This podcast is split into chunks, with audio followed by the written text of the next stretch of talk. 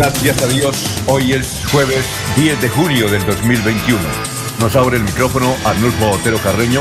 Son las 5 de la mañana, 4 minutos, una mañana fresca, un poquito fría, pero en todo caso fresca. Hoy, hoy 10 de julio es el Día Internacional de la Heráldica. Día Internacional de la Heráldica. En 1935, un día como hoy, empezó la Liga Mundial de Alcohólicos Anónimos. 1959 nació Carlos Angelotti, el técnico ahora del Real Madrid, que fue de Everton, donde estaba James, donde está James. Un día como hoy, en 1998, comenzó el Mundial de Francia. Jugó Brasil-Escocia, inaugurando ese partido.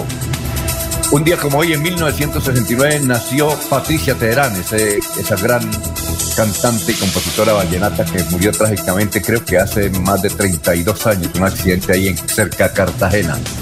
Son las 5 de la mañana, 5 minutos. Gracias por escucharnos. Estamos por Facebook, estamos por YouTube, estamos por melodíaenlínea.com, estamos por 1080m. Vamos a saludar a nuestros demás compañeros que ya están en la tribuna virtual de Radio Melodía. Laurencio Gamba está en Últimas Noticias de Radio Melodía 1080 AM. ¿cómo se encuentra? Tenga usted muy buenos días. Ayer por... No lo... No lo no, eh, perdón, el martes no tuve oportunidad de felicitarlo por su nuevo. El Seguro Social, muy bien peluqueado. Laurencio, ¿cómo se encuentra? Buenos días. Alfonso, gracias. Buen día para usted, para la señora Sara Prada Gómez, para Arnulfo en la parte digital, el internet, lo virtual, el teletrabajo y trabajo en casa, el que ayer nos salvó la patria, como se dice en las actividades del periodismo. Jóvenes caóticos que pidieron corredor humanitario para salir de inmediaciones de la UIS atacaron la policía con bombas caseras. Para ellos sí hay derechos humanos, pero para la fuerza pública no. Esa es la situación que está viviendo Colombia. Unos reclaman sus derechos humanos, pero en contra atacan a otros ciudadanos colombianos. Ahora la lluvia es enemigo del campesino en varios municipios. Con la lluvia se dañaron las vías que permiten sacar las cosechas a los centros de consumo. Gran afectación en el campo. Nuevamente el gobernador de Santander se reúne con alcaldes y policía de ejército para revisar el incremento de la pandemia en este territorio de Colombia. Simulando transporte de elementos de bioseguridad, la policía ocasionó un golpe certero a las bandas de microtráfico en el área metropolitana. En una encomienda decomisaron importante eh, marihuana que venía del sur de Colombia. La población en condición de discapacidad se beneficia con un nuevo programa para esta población, un convenio firmado entre la Consejería Presidencial para la Discapacidad y el Ministerio de Ciencia, Tecnología e Innovación. Calendario escolar en Bucaramanga fue modificado por la secretaria Ana Leonor Rueda. Luz Dari Díaz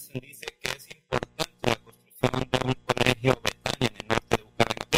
sobre estos dos temitas, brevemente, la secretaria de Educación y una madre hablan sobre estos temas.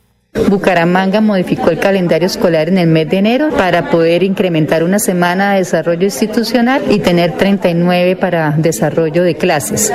Vamos a estar en este primer semestre hasta el próximo 11 de junio con los niños en el proceso educativo y estaremos regresando ya en alternancia educativa el 6 de julio, que es cuando se reinician las actividades eh, académicas.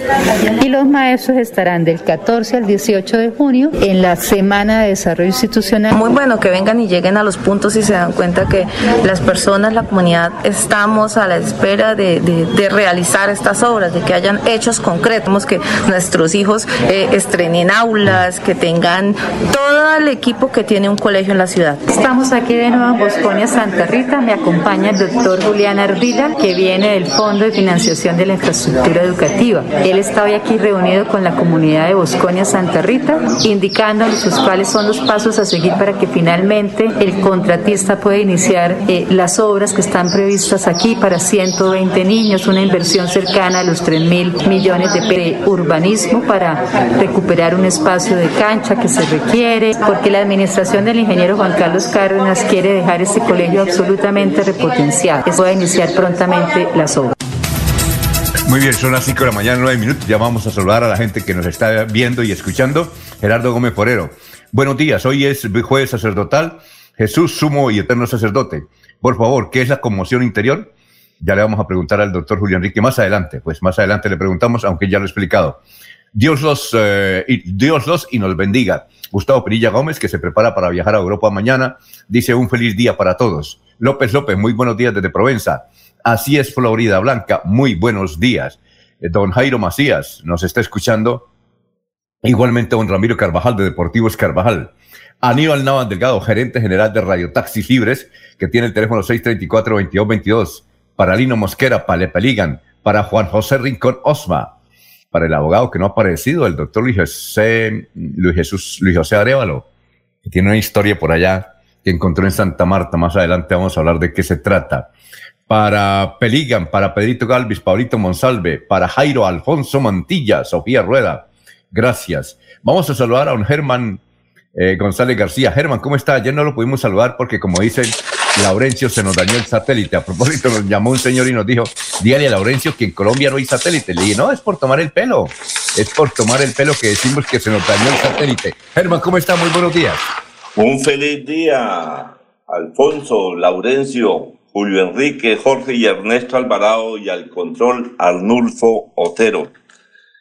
Pues los directores de clínicas y hospitales en Santander le pidieron al gobernador Mauricio Aguilar implementar medidas para mitigar el crecimiento del COVID-19, eh, el cual registra más de 3.000 personas contagiadas a diario.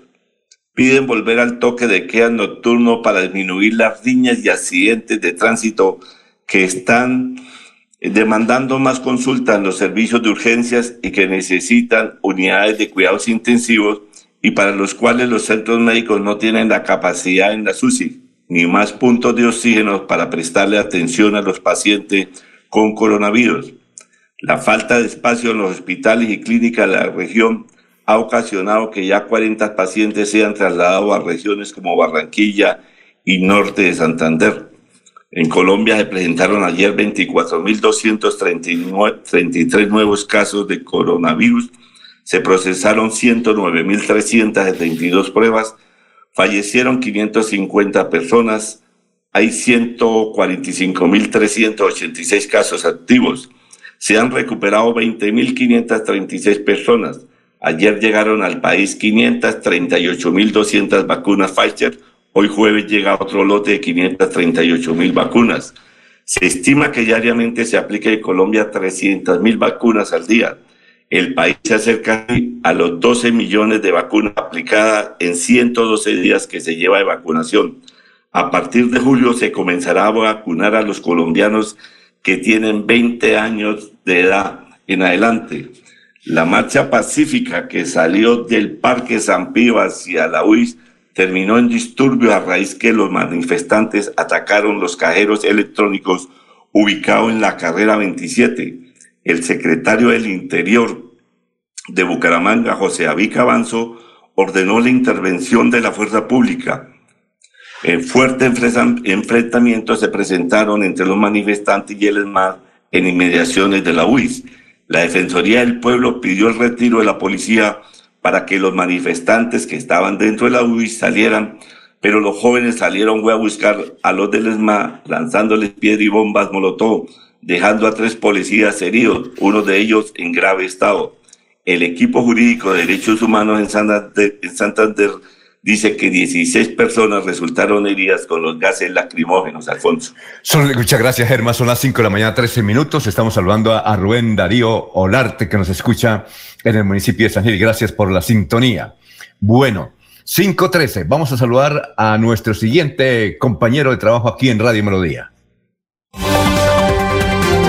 Julio Enrique Avellaneda está en Últimas Noticias de Radio Melodía 1080 AM. Bueno, doctor Julio, muy buenos días. ¿Cómo se encuentra esta mañana de jueves? Alfonso, muy buen día para usted. Un gusto saludar de nuevo a Germán González, a mi gran amigo Laurencio Gamba, a Arnulfo Otero, a toda, toda la amable audiencia de la potente Radio Melodía. Ah, bueno, doctor. ¿Y cuál es el santo de hoy, doctor Julio Enrique? Bueno, Alfonso, hoy es un día en el que el santoral es muy generoso, ¿no? Hay más de 26 santos en los distintos santorales. Eh, pero en Europa es muy dada la celebración de, Juan Dominici, un, beato de origen italiano, florentino. Florencia es una ciudad de muchos santos, ¿no? Como, como la generalidad de, de todas estas personas que son elevadas al santoral, a la condición de santos, eh, se hizo sacerdote muy joven, se dedicó a, a su vida religiosa, pero también con una característica, ¿no? Básicamente al ejercicio intelectual, al desarrollo de la, teología, afrontar las controversias de la iglesia para aquel tiempo. Eh, en, la Edad Media, a pesar de que la iglesia se consolida como fuerza, incluso llega a tener el poder y, la Edad Media, eh, eh, buena parte de ese capítulo histórico lo escribe la Iglesia, la Iglesia no deja de tener grandes enemigos y grandes contradictores. Y muchos de los que hoy son santos, como en el caso de Dominici, lo son porque asumieron la tarea intelectual de, de defender a la Iglesia contra todos los movimientos sismáticos, contra los embates del islamismo, en fin, Cumplieron un papel de defensa del credo religioso de, la Iglesia Católica y es eso lo que se le reconoce a Juan Dominici, el santo florentino. Bueno, ¿y cuál es la frase de hoy a las 5.15 minutos?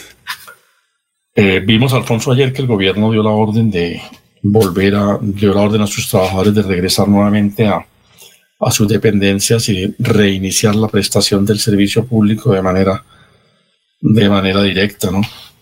Y, y viene a mi memoria, viene a, mi memoria la, una, célebre frase que creo que es importante recordar en, en ese marco de la nueva convocatoria a los empleados del sector oficial. La tiranía más insoportable es la tiranía de los subalternos. Pues ahora, que se reintegran, por favor, que eh, mejore también la condición y la prestación del servicio público que a veces se atora no tanto en la decisión del jefe de la dependencia, sino en los mandos medios. Muy bien, doctor, muchas gracias. Son las 5 y 16 minutos y más adelante le vamos a pedir a usted que nos repita nuevamente eh, en una forma bastante corta, porque ya lo ha explicado, qué es la conmoción interior. Leonardo Jerez nos escribe desde García Rovira y dice buenos días para el gran equipo de Melodía y para toda la audiencia que a esta hora se conecta. Héctor Hernández Mateos dice buenos días. Si queremos seguir en este espacio y tiempo, cuidémonos, sin miedo, pero con precaución. Dios los bendiga. Sí, señor. Leonardo Jerez dice, una lástima que la protesta social fundada en la iniquidad y la falta de oportunidades se siga desnaturalizando con el vandalismo y la anarquía. Don Nelson Zipagauta, director de RCN Noticias en el departamento de Santander y Alerta Santander, dice, un saludo para usted y todo el equipo. Si como dice un oyente, no hay satélite, pero Sí, como dice un oyente, no hay satélite, pero esa es la única opción que tienen grandes cadenas radiales en Colombia y el mundo. Por ejemplo, el satélite que ayuda a retransmitir la señal de RCN Radio está en la dirección de Brasil. Eso permite que un informe que se emita en Bucaramanga se escuche simultáneamente en todo el país. Y a las 5 de la mañana, 17 minutos, vamos con el resumen de las noticias más importantes. Eh, hoy estaremos hasta las 7 y media. A las 7 y media viene el doctor Ricardo González, uno de los mejores médicos de Colombia para hablar de salud. Bueno, eh, otro balance de destrozos en inmediaciones de la carrera 27, como lo decía Germán, cerca de la UIS, con heridos, entre ellos tres policías. Enfrentamiento entre escampuchados y la policía. Jesús David Cabanzo, secretario del Interior de Bucaramanga, tiene un balance. Hoy, por ejemplo, el tiempo titula así. Dice, ocho civiles y tres policías heridos tras disturbios en Bucaramanga. Eh, Mm, tres policías heridos, relaciona el tiempo, dos de ellos por una bomba molotov y el otro herido con esquilas de alto impacto a la altura del cuello. Autoridades reportan que su estado de salud es complejo. Y mm, aquí hay un titular de Vanguardia Liberal que dimensiona lo grave que está el departamento de Santander y el área metropolitana en materia de COVID. El titular es dramático. Dice, Santander está reportando más casos que Alemania, Italia y México con más de 3.000 casos diarios reportados el 7 y 8 de junio, Santander ha sido una de las regiones de Colombia con mayor positividad. Solo 20 países en todo el, planeta reportaron más casos que nuestro departamento estos días. Y como lo menciona eh, Germán, el balance del COVID para el departamento de Santander es supremamente preocupante. 55 personas murieron por COVID. Ese es el pico, la cifra más alta en año y medio que llevamos de pandemia. 55 personas murieron por COVID en Santander. El Ministerio de Salud reportó que 2.569 casos positivos de coronavirus existen. Bien, y otro hecho lamentable es el asesinato de la distinguida abogada Esperanza Nava Sánchez, fiscal especializada en Tibú. Fue asesinada en atentado. Eh, llevaba 400 procesos por cultivos de rebelión y homicidios. Eh, a Esperancita le dispararon desde la puerta de su casa. Ella es del Socorro. Estaba casada con un compañero de trabajo que siempre nos amplifica el noticiero y eventualmente lo saludamos y a veces nos escribe que es el gran pollo Fernando Otero. Fernando Otero, eh, el hombre, uno de los periodistas más acreditados que tiene la región comunera él vive en su finca ahí cerca del Socorro y desde luego ayer lo llamamos para que nos hiciera algún comentario, nos mandó un saludo ahí, más adelante lo vamos a pasar sobre esta tragedia que vive su familia. Esperanza Nava Sánchez llevaba ya cinco años en Norte de Santander, fue directora de tránsito. Eh, Jorge Caicedo nos decía que fue ella la que le dio el pase de conducción a Jorge Caicedo cuando estaba Monsalvetti, periodista ya en el Socorro. Tal vez él se va a referir más adelante a ella, Esperanza Nava Sánchez, que fue asesinada. Repetimos, eh, aunque Fernando dice que ella no estaba amenazada, pues en el Tibú Norte de Santander dice que creían que ella estaba amenazada porque es que llevaba 400 procesos. ¿Por qué? Por rebelión, por cultivos y por homicidios, imagínense. Bien, eh, una noticia positiva para el departamento de Santander y para Horacio Serpa Uribe es que ya la fiscalía dijo que en ningún caso eh, Horacio Serpa Uribe fue vinculado al proceso por el asesinato de Álvaro Gómez Hurtado. Textualmente dice, la Fiscalía, en la investigación penal en trámite no se profirió orden de captura en contra del doctor Horacio Serpa Uribe. Nunca rindió versión libre indagatoria o fue declarado persona ausente, es decir, que formalmente no fue vinculado como imputado o sindicado y por tanto no adquirió la calidad de sujeto procesal tal, dice la Fiscalía General de la República. Bien, son las 5 de la mañana, 22 minutos. Se provocaron algunos desbordamientos de la quebrada La Lajita en el kilómetro 50 del sector La Batea. Ayer hubo mm, varias horas donde no hubo movilidad entre Bucaramanga y Zapatoca. Ya se está restableciendo, pero con cuidado ahí en el sector de la batea. Y el ejército reportó 15 personas detenidas porque volvieron a tomarse el lote en la calle 45, aquellos sinvergüenzas, muchos de ellos venezolanos, que resulta que talan un sector de esos eh, eh, que están sin poblar cerca al área metropolitana y comienzan a vender lotes eh, pues 15 personas fueron detenidas por el ejército. Tocó llamar al ejército. Bien, eh, algunos, eh, son las 5.22, algunos colaboradores promovidos por el perfil El Denunciante de las redes sociales, don Freddy Garzón convocó a varias jóvenes para, para asear mejor la gorda de Botero, que fue pintada con amarillo y verde, la gorda de Botero, que está ahí en el, en el Parque San Pío. Y como lo mencionamos ayer, en una exclusiva de don Abel Cadena, el gobernador de Santander, evidentemente el doctor Mauricio Aguilar, convocó en Betulia las elecciones para el primero de agosto, para el 1 de agosto, como consecuencia de la muerte de Ángel Miro Melo, su alcalde que murió por COVID. Entonces el domingo 1 de agosto serán las elecciones en el municipio de Betulia. Vanguardia Liberal dice que algo que, no habíamos tenido mayor énfasis, no habíamos eh, informado mucho de ello, es que en duda está la construcción de la clínica del sur en, en Bucaramanga. Recuerden ustedes que eh, el doctor Luis Francisco Borges proyectó construir una clínica exactamente en el barrio Antonia Santos, ahí en el puesto de salud.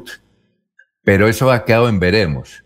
Desde el 2014 estos habitantes están esperando la reconstrucción o la construcción de la clínica o la reconstrucción del tercer, de, de, esa obra que iba a ser levantada inmediatamente después del tercer carril. El tercer carril pasó por el centro de salud del barrio Antonia Santos y de luego fue derribado, pero la promesa de la alcaldía en esa oportunidad, 2012, 2013, era que iban a construir una clínica, pero está en veremos. No está en los planes por, por ahora en, la alcaldía de Bucaramanga. A nivel nacional, también una cifra bastante alta de fallecimientos en Colombia por el COVID, 550, 24.233 casos de contagio.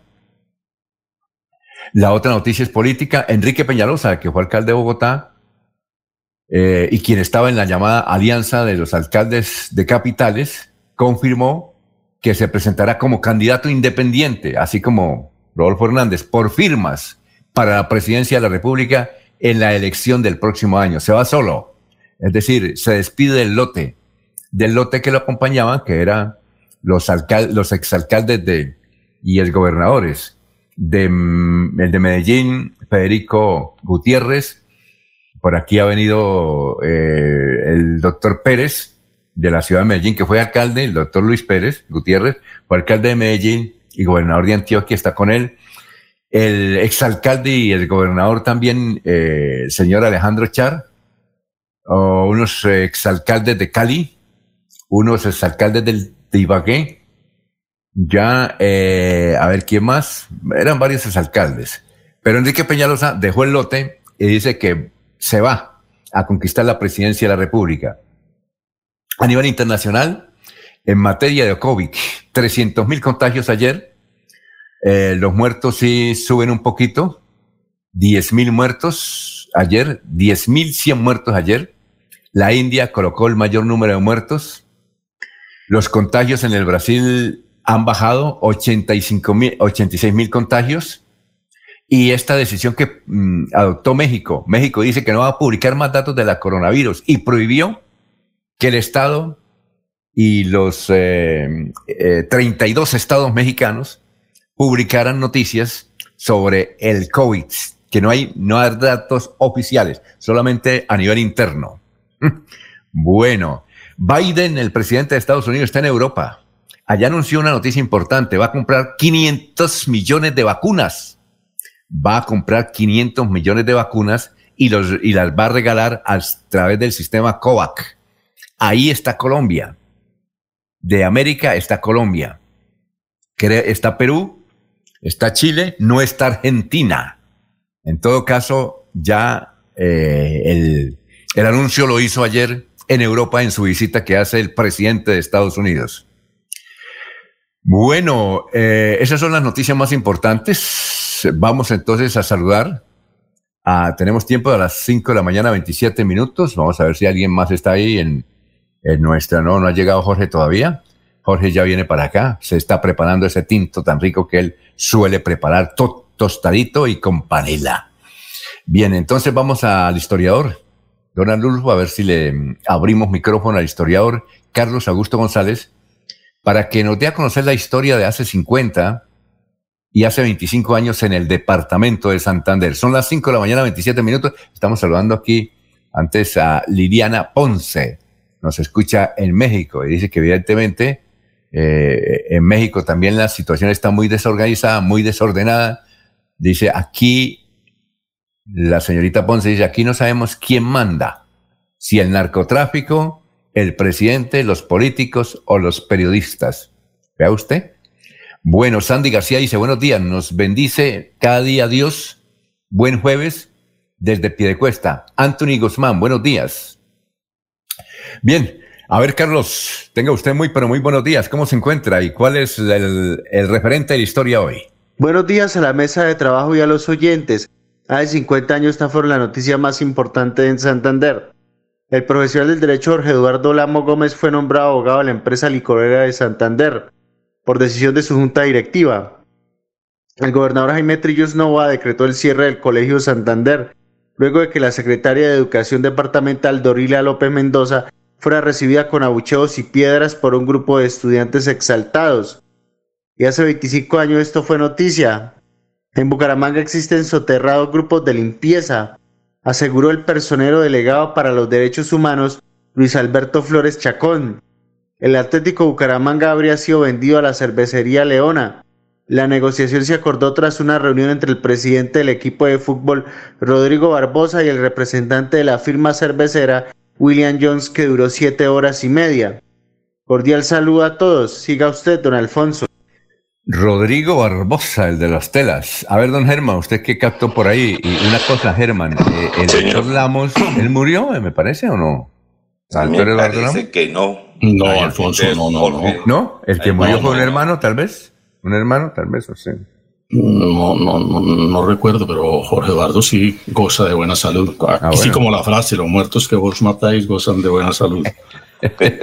es que creo que un familiar de él que se llama Lamo Gómez murió o algo por el estilo. Probablemente, pero Jorge Eduardo no, lo veo con, con, suma frecuencia. Hace pocos días nos, nos saludamos. Sigue siendo un profesional destacado. Perdón, Germán, que le quite la palabra. Tranquilo. Sigue siendo un, un profesional destacado del derecho, eh, un hombre importante en el mundo académico. Eh, y fue como lo registra la nota periodística, eh, nos dice el historiador que fue nombrado abogado, pero en realidad creo que fue gerente de la empresa licorera en una de las gerencias más recordadas, ¿no? ¿Por qué? Por, la acción positiva. Eh, ah, sí. Jorge Eduardo Lamo le, le, cambió en ese momento la situación a la empresa licorera, la proyectó, la dejó en muy buen estado, pues la memoria nos, nos hace recordar que, que es señalado como, como tal vez el más importante de los gerentes que tuvo la industria licorera de Santander. Yo tuve un amigo gerente, si recuerda usted, ya murió Néstor Canecas, que le decíamos Canecas, ¿recuerda? Canecas, el, serie de exdiputado que sí, fue que fue finalmente en la muerte de algún otro sí, colega. Que, ¿Cómo era que Néstor, Néstor Durán, Durán. Néstor Durán. que me decía que él, iba a ser presidente de la República, que le ayudara y que me nombraba jefe de, comunicaciones. Néstor. Se iba para Bogotá, Alfonso. bueno, Germán, ¿y usted qué, logró copiar? Pues Jorge Eduardo Lamo Gómez, socorrano, abogado, profesor de la UNA, decano de la Facultad de Derecho de la Universidad Autónoma de Bucaramanga, buen especialista en relaciones laborales, fue juez de San Gil y de Bucaramanga, director de la oficina, jurídica del departamento durante la gobernación de Eduardo Camacho Gamba, secretario de gobierno en la gobernación de Jaime Serrano Rueda, gerente de la licorera de Santander. Cuando fue gobernador Alberto Montoya fue, eh, fue director de la licorera cuando el gobernador era Alberto Montoya Puyana, secretario general del Ministerio de Justicia, director de FENALCO Santander. Ha sido concejal de Bucaramanga y Floria Blanca.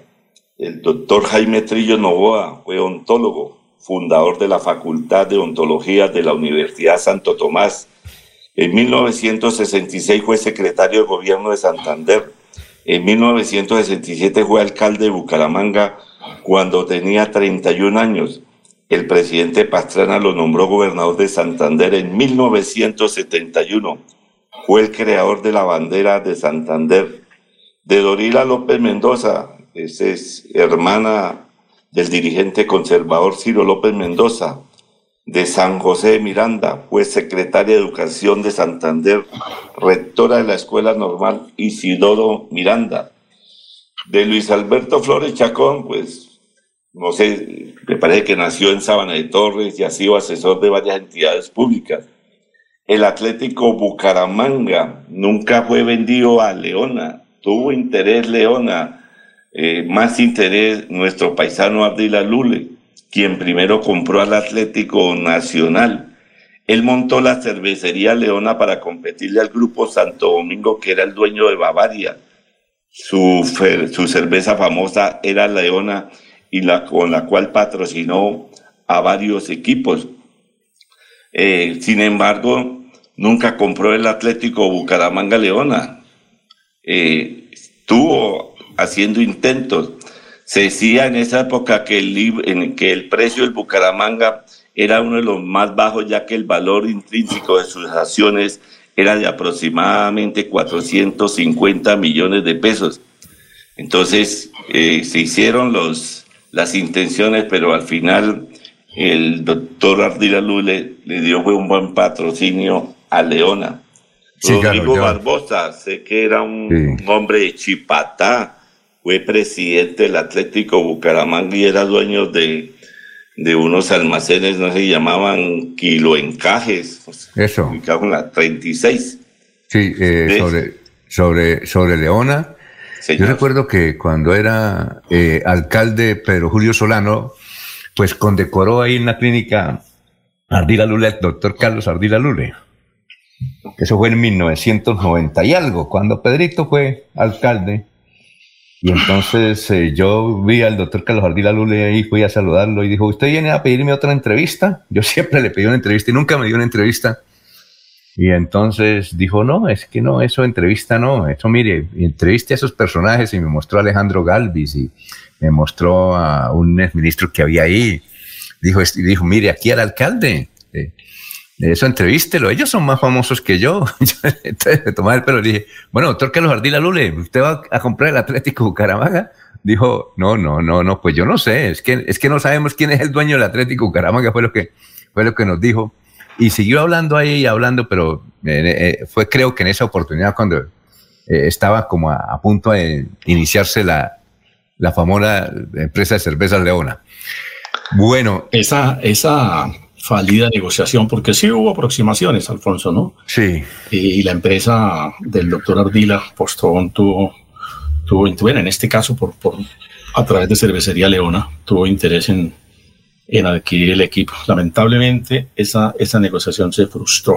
De no haber sido así, créame que Bucaramanga tendría mínimo tres estrellas en su escudo. Oiga, pero, pero era porque no se sabía quién era el dueño en esa OPA. No sé si es cierta cuál es el factor. No, en serio, no, no sabía. Y ahí ha tenido problemas como los tuvo el Atlético Nacional. No, y que, pues, eh, comerciante de la, de la talla, de la envergadura del doctor Ardila Lula, empresas de ese nivel son muy cuidadosas en saber con quién adelantan negociaciones, ¿no? exactamente. Bueno, Laurencio, ¿algo para ir a mensajes? Sí. No, hay usted Ernesto Alvarado que nos puede ampliar lo que tiene que ver con el Atlético Bucaramanga. regáleme un segundito, Alfonso, para, para recordar al doctor Jaime Trillos Novoa con todos los méritos y reconocimientos que citaba Germán, pero tal vez la acción más importante de él es la que quedó registrada en esa foto que usted debe conocer.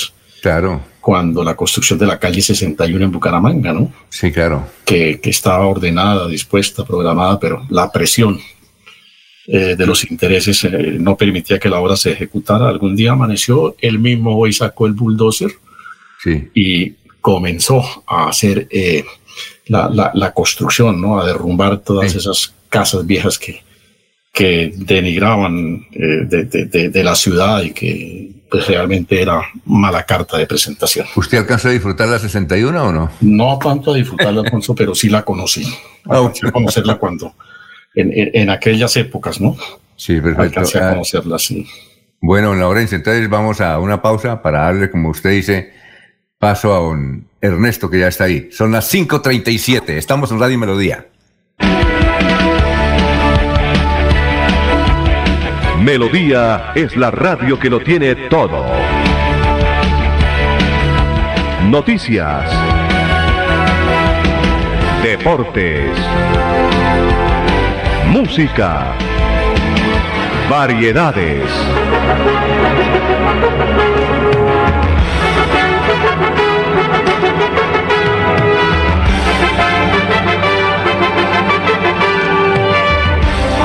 Melodía La Grande. Fuimos la primera ciudad del país en reabrir diferentes sectores económicos en aras de comenzar con la recuperación de empleos y puestos de trabajo. Bucaramanga es líder nacional en reactivación económica. Así logramos, entre otras cosas, reducir el desempleo en jóvenes menores de 28 años, un indicador positivo que evidencia la recuperación para una de las poblaciones más afectadas por la pandemia. Buenas decisiones, buenos resultados. Alcaldía de Bucaramanga. Gobernar es hacer. Fui deportista de alto rendimiento y una lesión de columna me sacó de competencia. Los dolores en mi columna vertebral eran insoportables, pero la IPS Cines me ha devuelto la salud. Si sufre de la columna vertebral, la medicina biológica es la alternativa. IPS Cines en Bucaramanga. Citas 643 6868 643 6868. Vigilados para salud. Cada día trabajamos para estar cerca de ti. Te brindamos soluciones para un mejor vivir. En Cajasal somos familia, desarrollo y bienestar. Cada día más cerca para llegar más lejos. Con Cajasal. Vigilado Subsidio. Se va la noche y llega últimas noticias. Todos los días, desde las 5 de la mañana, empezar el día bien informado y con entusiasmo.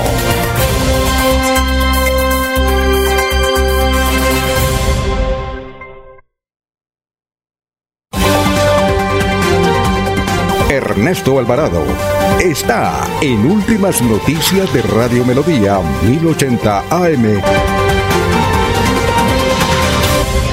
Muy bien, antes de usted, Ernesto, vamos a leer estos mensajes. Fanny Martínez Pavón dice buenos días a los periodistas de Radio Melodía. Tenemos que rodar las instituciones.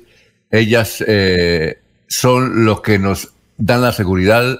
A la delincuencia no hay que dejarla que actúe con buen desempeño de las autoridades se normaliza la situación. Tengamos fe. Gerardo Rivera Gualdrón, buenos días para toda la mesa de trabajo de Últimas Noticias, Melodía Barrio La Cumbre en sintonía, bonito y bendecido día. Fanny Martínez Pavón, nosotros fuimos proveedores de la licorera de Santander entre los años 87 y 93. Lástima que una empresa tan próspera se haya acabado y todo por la politiquería.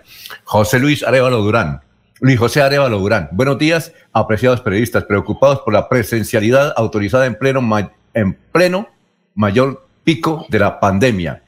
Carlos Alfaro, eh, doctor Julio, allá en la 61 tuve mi primer amor, en la década del 70. Bueno, don... Y, eh, esos, eh, Alfonso, ¿Ah? esos, decirle a nuestro amigo Carlos Alfaro que esos primeros amores son inolvidables, ¿no? Quedan para siempre registrados en el corazón. Eso me esquiva ahí. Ahí está escrito. Ahí, está registrado. ¿Qué, perdería Carlos por allá? ¿Ah? ¿Qué perdería Carlos allá? Yo, creo que. Bueno, Ernesto, ¿cómo está? Muy buenos días. Ya vamos, Laurencio, déjeme saludar. Ya lo. Si no, Ernesto dice, oiga, no, no, no me dejan hablar. Ernesto, ¿cómo está? Muy buenos días. Alfonso, compañeros oyentes, buenos días. Eh, me alegra mucho saludarlos. ¿Cómo van? No, ayer no pudimos saludarlo porque, como dice Laurencio, se nos dañó el satélite, ¿oyó? Se dañó el satélite, pero bueno, escuchemos a Laurencio a ver qué nos quiere decir. Laurencio, ¿qué era lo que quería decir? No, era la pregunta al doctor Carlos Alfaro. Ese día que bajó el señor alcalde con el bulldozer, es decir, al tumbar las casas había mucho polvo, entonces también fue afectado por eso el doctor Carlos Alfaro. Es que el que tomó la foto fue Carlos Alfaro. Es autoría de él. Bueno, eh, Ernesto, oiga, le tengo una noticia, Ernesto. Señor. Me tocó, obligado por las circunstancias, comprar Winsport más. Ajá. ¿Sabe, por qué? Porque ellos tienen la. ¿Cómo es? Eh, ¿La Copa Europa es? Eh, sí. Sí, doctor Julio, la, Europa. La, Eurocopa. me tocó. Imagínate, hay buenos partidos, entonces me tocó vincularme a eso. Ah, bueno. Pero ¿Ah? Usted decía que no iba a pagar, algún día tendremos que pagar. a usted le va a tocar también. ¿Y qué? Más que presumir, presiento, escúchame Ernesto, que el viaje de Gustavo Pinilla es a la Eurocopa, ¿no? Él es un gran aficionado al fútbol. Sí, no, él, desde hace varios años se pasaba seis meses en, en Zaragoza. Eh, en Zaragoza y seis meses aquí en Colombia. Lo que pasa es que eh, el año pasado iba a viajar y exactamente en esos días cerraron todo. Entonces le tocó quedarse. Zaragoza es una, una ciudad, una ciudad más bella de España, creo que es la capital de la provincia de Aragón. No, una ciudad que tal vez la ciudad más marcada por la influencia árabe. Eh, entonces, eh, bueno, buen viaje. No, pues, no, pues es que Gustavito tiene tantos amigos en Zaragoza como los tiene en Girón. Es decir, eh, Gustavo sale por la calle y todo, hola tío, sí, sí, sí, claro, él, él es duro allá. Bien Ernesto, entonces a comprar... Eh, yo la miraré si tengo algún tiempito por DirecTV, si nos queda tiempo. Eso me dijo un amigo, dijo, ¿usted por qué no compra que DirecTV que ahí tiene todo el paquete? Me, usted como pastucito, yo le dije, lo que pasa es que DirecTV, yo siempre compro el paquete de DirecTV e Internet, y el servicio de Internet por estos lados de DirecTV es malito, entonces por eso no, no lo hago. Ajá. Bueno, señor, eh, muy preocupante la situación de, con los casos del COVID en el departamento de Santander, que me imagino que ya ya hablando del tema, pero lo que más preocupa es que, por decir algo, las vacunas en Bucaramanga hoy para las primeras dosis no hay en la mañana. Si usted se va a vacunar, ha dicho el alcalde que si es la primera dosis no hay vacunas. Estas estarán únicamente en la tarde. Para quienes se aplican la segunda dosis, sí hay las vacunas. También en Florida Blanca, el comunicado de hoy dice que habrá segunda dosis de Sinovac de 8 de la mañana a 12 de la, del mediodía, únicamente segunda dosis. En la Pontificia Bolivariana también segunda dosis. Y donde sí hay primera dosis es en la sede de la UIS en Florida Blanca. Pero eso será únicamente después de la tarde, de las 2 de la tarde hasta las 6. Lo que quiere decir que pues seguramente las vacunas llegarán en horas de la tarde. Pero empieza a preocupar también de que se escaseen las vacunas, aunque el gobierno colombiano dice que todos los días llegan más al territorio colombiano. Preocupación eh, en el tema porque eh, los expertos, los médicos también dicen que por favor regresen a las medidas del toque de queda nocturno, porque esto evitará o evitará tantas riñas y que tantos accidentes para que no se incrementen las consultas en los centros médicos. Realmente el virus está atacando y con las protestas y con los demandes ayer que se presentaron sobre el sector de la universidad, no sabemos en qué país estamos viviendo. Oye, no, y además Ernesto, el, el contagio se está dando básicamente en las reuniones familiares, ¿no? Eh, esas reuniones familiares hay que, tenemos muchos casos de que hay asados, hay reuniones, cumpleaños, ahí se desprende. Y pienso que algo de las manifestaciones también, ¿no? Pienso Eh, que algo. poquito, diría- diríamos, para no alarmar un poquito nada más. Sí, claro. Imagínese. Muy bien. eh, el tema de la marcha ayer eh, en el hospital eh, universitario dice que llegó un agente de la policía herido y que no lo atendieron. Y las directivas han dicho que sí, que sí fue atendido y que es mentira de que le hayan tratado mal por parte de algunos directivos. El tema Ahí está tenemos- caliente. Para Sí. allá van, eh, unos protestan, otros defienden, pero está muy caliente. Tanto que el presidente de la República eh, su presidente, nuestro presidente, el doctor Duque, eh, sigue también muy inquieto con el tema y dice que los bloqueos están sometiendo al Estado y a la sociedad misma a un proceso de extorsión. ¿Será cierto lo que dice el presidente? Imagínese. Nos va a tocar, le va a tocar en México, el presidente de México dijo, "Vea, yo no voy a restringir más nada, eh, cada uno se cuida. Y el presidente de México es, es supremamente curioso, no usa tapabocas casi, y él dice que está protegido por la Virgen de Guadalupe. Dice, yo estoy protegido por la Morena. Un comunista, no es, no es eh, normal ver un comunista que sea religioso. ¿No es cierto, doctor Julio? Generalmente los comunistas son ateos. Pero eh, esto, el doctor Manuel López, ah, el señor López Obrador, es eh, de la izquierda, es de esos ámbitos comunistas, marxista, pero es muy devoto de la Virgen de la Morena, tanto aquí, así que su movimiento político se llama Morena. Y él dice que cree mucho en Dios, reza el rosario y que por eso nunca va a tener virus y que cada uno debe protegerse, ¿no? Ah, Aunque ella se contagió, ¿no? No, creo que no. No, no, se ha contagiado, no. ¿No? No. Él da todos los lunes una rueda de prensa a las 7 de la mañana en diferentes ciudades y él no usa tapabocas. Sí, ¿no es cierto, doctor Julio? Que generalmente los comunistas son, son como, como ateos. Pues, Alfonso, eh, hay, hay coincidencia en, ese, en esos dos conceptos, ¿no?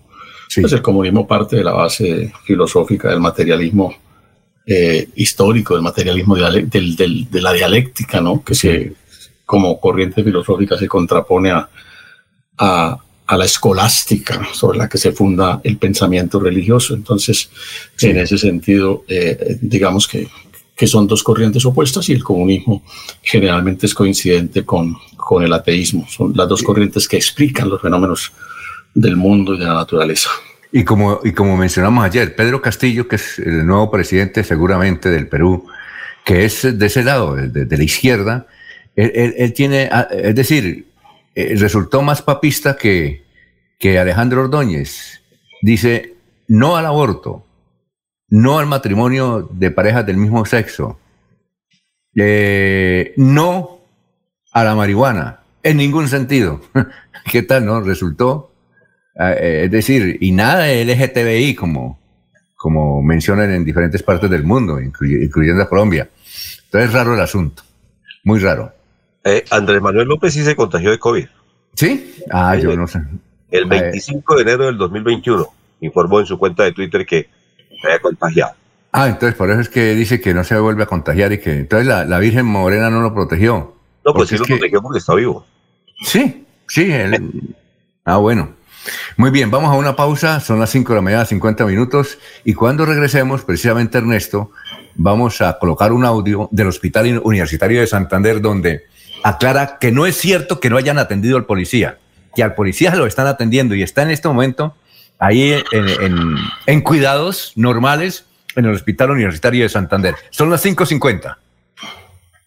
Fuimos la primera ciudad del país en poner en funcionamiento el aeropuerto local, en aras de reactivar la economía al conectarnos con diferentes rincones del mundo. Bucaramanga es líder nacional en reactivación económica. Así logramos ser los únicos entre las principales ciudades de Colombia en reducir el desempleo del 14.5% al 14.2%, según cifras del DANE. Buenas decisiones, buenos resultados. Alcaldía de Bucaramanga. Gobernar es hacer.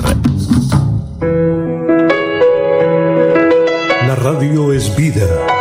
La radio es optimismo y esperanza. La radio fue primero. La radio fue ayer, es hoy y será mañana. La radio, tu compañía de siempre. Somos la radio, somos la radio. Y hoy como siempre, entramos en tu casa porque somos parte de tu familia en esta lucha por la vida. Con Radio Melodía y últimas noticias, quédate en casa. Se va la noche y llega últimas noticias. Todos los días, desde las 5 de la mañana, empezar el día bien informado y con entusiasmo.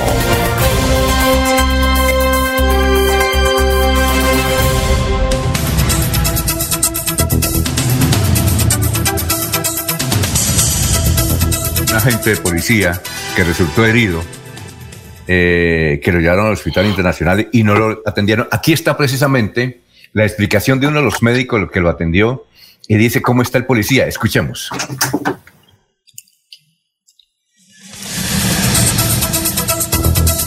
Muy buenas noches.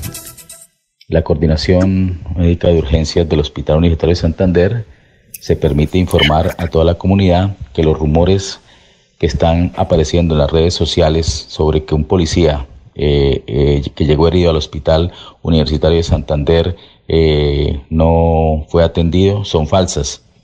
El paciente está siendo atendido en nuestra institución, se le brindó la atención de urgencia respectiva, está en este momento en observación, se le tomaron rayos X y está en espera de valoración por el cirujano plástico. Lo anterior es para desmentir nuevamente de que lo que está apareciendo en las redes sociales es totalmente falso. Bueno, ahí está toda la explicación, Ernesto, de lo que Alfonso. ayer se mencionó. Sí, Laurencio. Lo, que yo quería decirle, eh, eh, o quería resaltar es lo siguiente, Alfonso, y perdóneme, Laurencio. Eh, el tema es el siguiente. Dos versiones totalmente opuestas. Cada quien habla de acuerdo a lo que le conviene y así está el país en todos sus órdenes.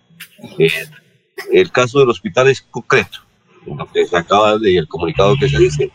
Eh, unas personas diciendo que no le atendieron, que definitivamente no prestaron atención y el comunicado de las directivas que dicen que sí se atendió. A eso me refería. Igual sucedió con el tema eh, de la UIS ayer. La policía dice que se estaban retirando cuando fueron atacados. Y el otro bando dice que no, que fue que los atacaron y tuvieron que refugiarse. Ahí está el país, totalmente polarizado, Laurencio. Disculpe. A ver, Laurencio. Alfonso, es que qué mejor que escuchar al comandante de la Policía Metropolitana de Bucaramanga, el general Martín Gámez, y al secretario del Interior de Bucaramanga, Josué Cabanzo, para que nos hable sobre ese importante tema. Alfonso, pues precisamente aquí está este informe del comandante de la Policía Metropolitana y el secretario del Interior. Una vez más se presentan eh, protestas en el marco pues de, de las manifestaciones del día de hoy. Como siempre, en la mañana se llevan a cabo sin ningún inconveniente, pero en la tarde, como ya se ha vuelto una costumbre por parte de algunos desadaptados, que luego de las marchas, eh, que durante el camino de la misma, el desarrollo, vienen vandalizando, intentando hacer daño, eh, es así como afectan inicialmente un cajero de una entidad financiera, eh, donde intentan incendiarlo, vandalizarlo, lo que obliga, por supuesto, pues a, la reacción, a, la actuación por parte de la policía, de las unidades del SMAT. Luego de dos horas de confrontación aproximadamente, evitando de que estos individuos avanzaran hacia el sector comercial, a hacer los destrozos que están acostumbrados a hacer, eh, solicitan un corredor humanitario para salir de la Universidad Industrial de Santander, donde se encontraban refugiados, muchos de ellos. Se facilita pues esta figura por intermedio de la Defensoría del Pueblo, lógicamente siempre cuando manifiestan que se quiere ir se les facilita pues las condiciones para que se vayan, pero esta vez eh, eh, es aprovechado que la policía se retira del lugar y en la retirada que están haciendo los atacan inmisericordiamente a nuestras unidades del ESMAD eh, lanzándole todo tipo de artefactos, explosivos, bombas incendiarias, lo cual logran impactar de manera pues lamentable a tres de nuestros funcionarios del ESMAD, generándole algunas heridas graves. Uno resulta quemado en sus extremidades superiores. Eh, otro sufre una lesión gravísima a la altura del cuello, que en este momento lo tiene entre la vida y la muerte. Está siendo atendido en un centro asistencial de aquí en la ciudad de Bucaramanga. El otro joven en este momento está siendo trasladado también para atenderle una lesión en, las extremidades inferiores. Eh, lamentamos profundamente pues esta situación, lo rechazamos de manera contundente, no, no, no es lógico eh, que cuando la policía una vez eh, eh, se retira del lugar para que ellos se vayan y dejen de, estar realizando este tipo de actividades violentas, pues de una manera infame, traicionera, por así decirlo, nos atacan a nuestros policías y les genera este tipo de lesiones, este tipo de, tragedias para la institución y para el pueblo colombiano. Todos debemos rechazar lo que sucedió en mediaciones de la UIS cuando un grupo reducido de personas que estaban haciendo parte de las movilizaciones salieron de la Universidad Industrial de Santander ante una replegada para habilitar el corredor humanitario y atentaron contra la vida de estas tres personas que hacen parte de la Policía Metropolitana de Bucaramanga. Desde la Administración Municipal con los gestores de convivencia y el Ministerio Público hemos siempre estado dispuestos a habilitar los corredores humanitarios para evitar más confrontaciones y la violencia. Lo que sucedió hoy no tiene ningún sentido, debemos reflexionar sobre lo que está pasando y las actuaciones que están teniendo algunas personas que hacen parte de las movilizaciones, desdibujando el objetivo de las protestas sociales. Esperamos el reporte médico de las tres personas que están siendo atendidas y que fueron gravemente lesionadas. Son tres ciudadanos, son tres personas, son tres trabajadores de la Policía Metropolitana de Bucaramanga que han estado allí acompañando las movilizaciones, defendiendo los derechos de todos y que seguiremos pidiéndole a todas las autoridades que hagamos la investigación, porque ellos, los que atentaron contra la vida de estos policías, deberán responder con todo el peso de la ley. Muy bien, eh, ahí está la versión que dan las autoridades. Son las 5 de la mañana, 57 minutos. Fanny Martínez Pavón nos dice, sí, los, sí, los izquierdistas no, no creen en Dios. Jorge Caicedo no ha salido, pero yo creo que es que está preparando aún el tinto, pero sí escribe aquí en, en el Facebook Live. nuestro compañero periodista. ¿Cómo? Está de viaje. Ah, sí. Bueno, dice Jorge Caicedo. Que recibe en carretera escuchándonos. Ah, bueno, dice, con todo el alcohol que tiene el presidente de México, Alno en su interior, no hay virus que preocupe. Héctor Hernández Mateos dice, buena apreciación de don Ernesto, debemos saber diferenciar los delincuentes de los que protestan con la convicción de reivindicar derechos. Me duele que haya heridos agentes como cuando sucede con verdaderos protestantes. ¿Qué iba a decir, doctor Julio? Sí, a propósito de, del mensaje de doña Fanny, ¿no? Si los izquierdistas, sí, los izquierdistas no creen en Dios, pero recordemos que si ha habido algún revolucionario, sería hoy tildado de izquierdista, es Jesús, uno de los grandes revolucionarios del mundo, Alfonso, Jesucristo, después de su muerte, ¿no?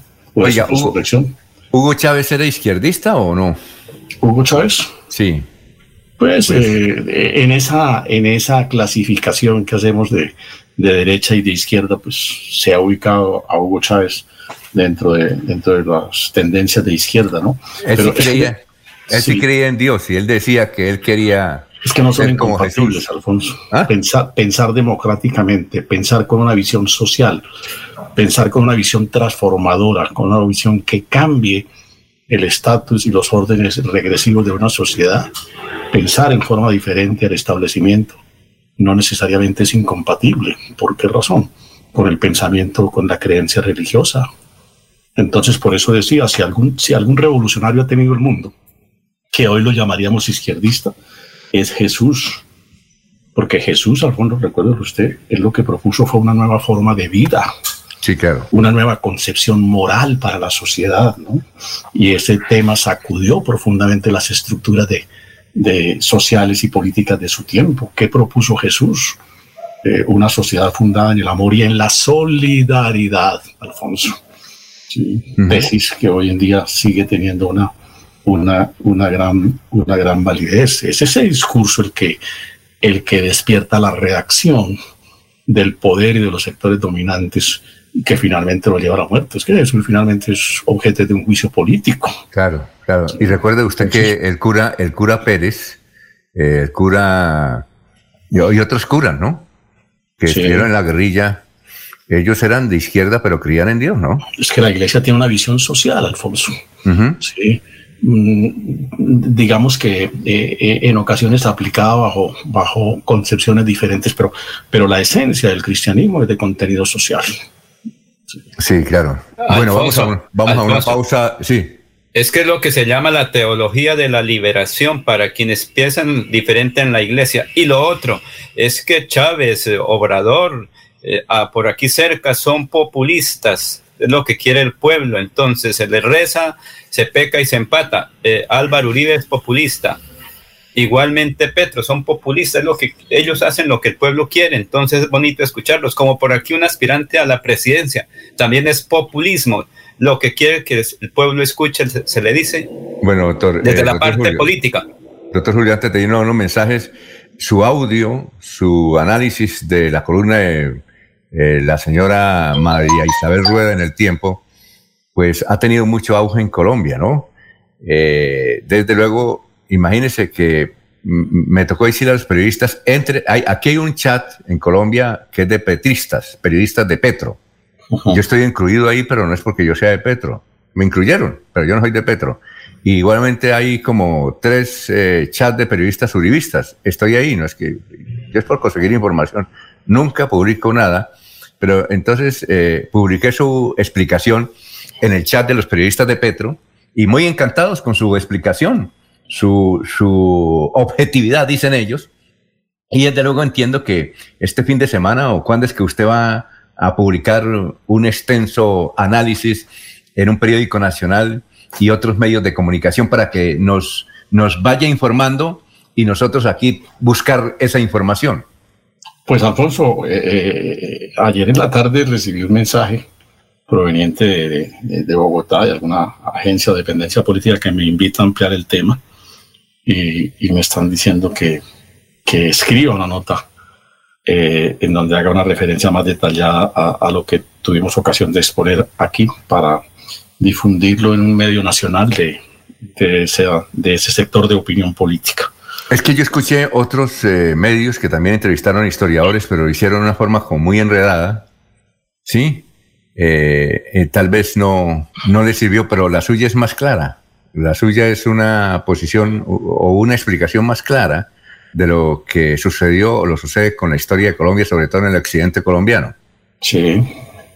Muy bien, entonces nos dice, doctor, ¿no? sí, en, su momento, vamos a ver si este fin de semana sacamos un, un ratico y, proyectamos algunas letras en, en relación con esa idea que tuvimos ocasión de, exponer aquí. Me han pedido, es mucho su teléfono, ¿lo doy o no lo doy? Porque yo, imagínese.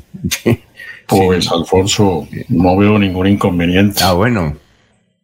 Entonces, quienes me pidan el teléfono, yo que se comuniquen con usted. ¿Me parece? Sí, claro, claro. Muy bien. Desde que todo sea en términos respetuosos, no hay ningún problema. Claro. Muy bien. Solo voy a dar el teléfono del doctor Julio, porque entonces después, ¿cómo lo llamamos? Muy bien.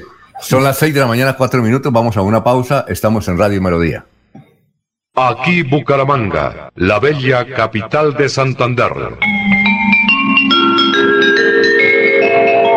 Transmite Radio Melodía, Estación Colombiana, HJMH, 1080 kilociclos, 10.000 vatios de potencia en antena, para todo el oriente colombiano.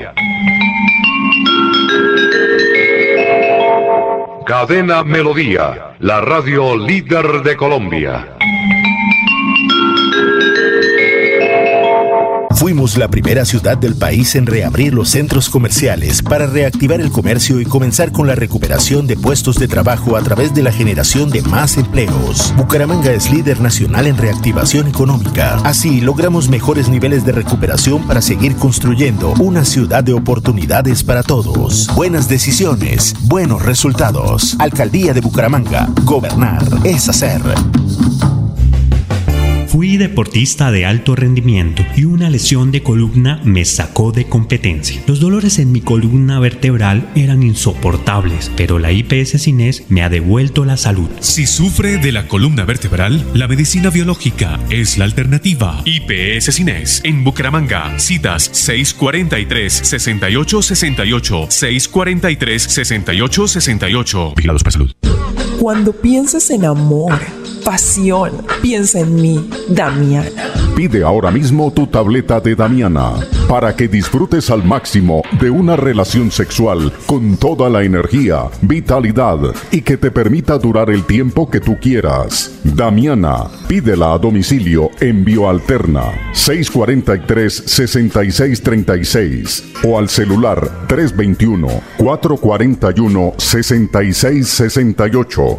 Bioalterna, calle 55 3117, Barrio Antiguo Campestre, Bucaramanga.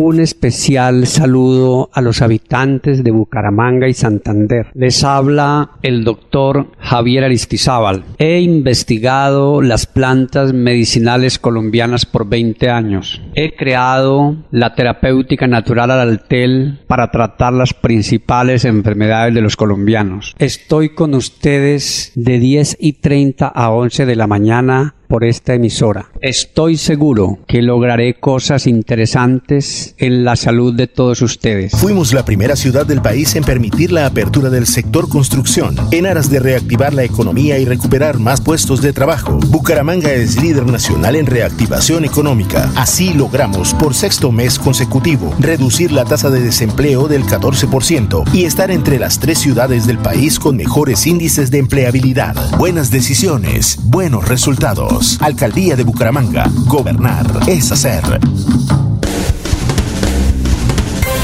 Se va la noche y llega últimas noticias.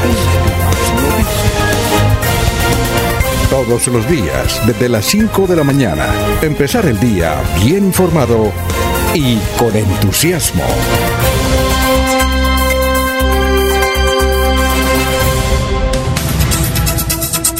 Muy bien, los oyentes dicen, Yolanda Rodríguez, Dios mío, ¿por qué nos estamos matando si todos somos hermanos de patria? Orlando Rojas Silva, pensar diferente en Colombia nos ubica en la guerrilla, según la gente de bien. Orlando Rojas Silva, la religión y la política mezcla maligna para la administración pública. Labores campestres, excelente doctora Avellaneda, su claridad y objetividad enriquecen el noticiero. Bueno, muchas gracias por eh, estas explicaciones. Tenemos en la línea al, al, científico, médico científico, el doctor Javier Hidrobo. Doctor Javier, le saludamos aquí en Radio Melodía. Muchas gracias por estar con nosotros. Muy buenos días a ustedes eh, en cabina y a toda la audiencia. Quiero decirle a la audiencia que es un honor entrevistar al doctor Javier Hidrobo, porque es uno de los que más conocen de esto de la pandemia. Inclusive, doctor Julio, él fue profesor del actual ministro de Salud en México, entiendo. El doctor Hidrobo creo que es ecuatoriano o de padres ecuatorianos. ¿Me, me, me, confirma usted? ¿Usted es hijo de padres ecuatorianos? Sí, mi papá era ecuatoriano. Sí, y también es cierto que estuve siendo de alguna forma profesor del equipo profesor que, que enseñó al ministro en México mientras hacía su doctorado, sí, cierto. Exacto, eso es lo que yo quise y por eso es un honor para nosotros tenerlo aquí en la línea y, está investigando el COVID en el departamento de Santander. Estamos, eh, doctor, alarmados porque como lo tituló ayer Vanguardia, Santander le lleva ventaja a muchos países grandes en materia de contagios y muertes de COVID. Eh, doctor eh, Javier, ¿a qué se debe este, esta, esta escala muy ascendente del contagio en el departamento de Santander? ¿Cuáles serían los factores?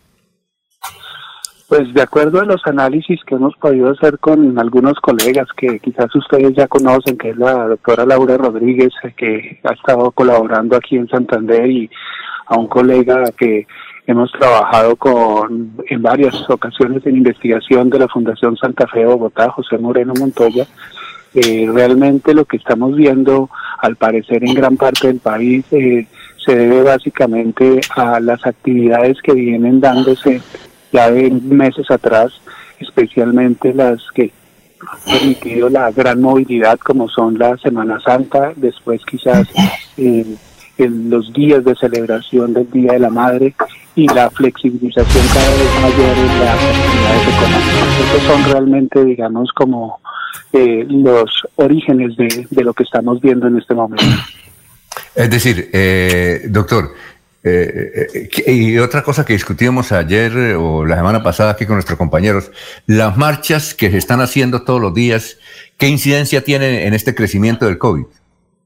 Pues es bien interesante porque la pregunta que me acabas de hacer precisamente la contesté de alguna forma implícita, estaba la respuesta a lo que es el efecto de la protesta hemos estado con los colegas que les decía haciendo los análisis y por lo menos en las principales ciudades nos falta realmente eh, abordar el tema de Bucaramanga y el área metropolitana, pero en las grandes ciudades donde vemos ese efecto eh, de las eh, protestas sociales, realmente no parece estar asociado con las protestas eh, que se han visto, es decir, en Cali, en Medellín, sobre todo y en, Bogotá, en esas tres ciudades que al parecer estamos ya refinando nuestros análisis, pero no es fácil achacar eh, que haya una relación entre el número de casos con la protesta social.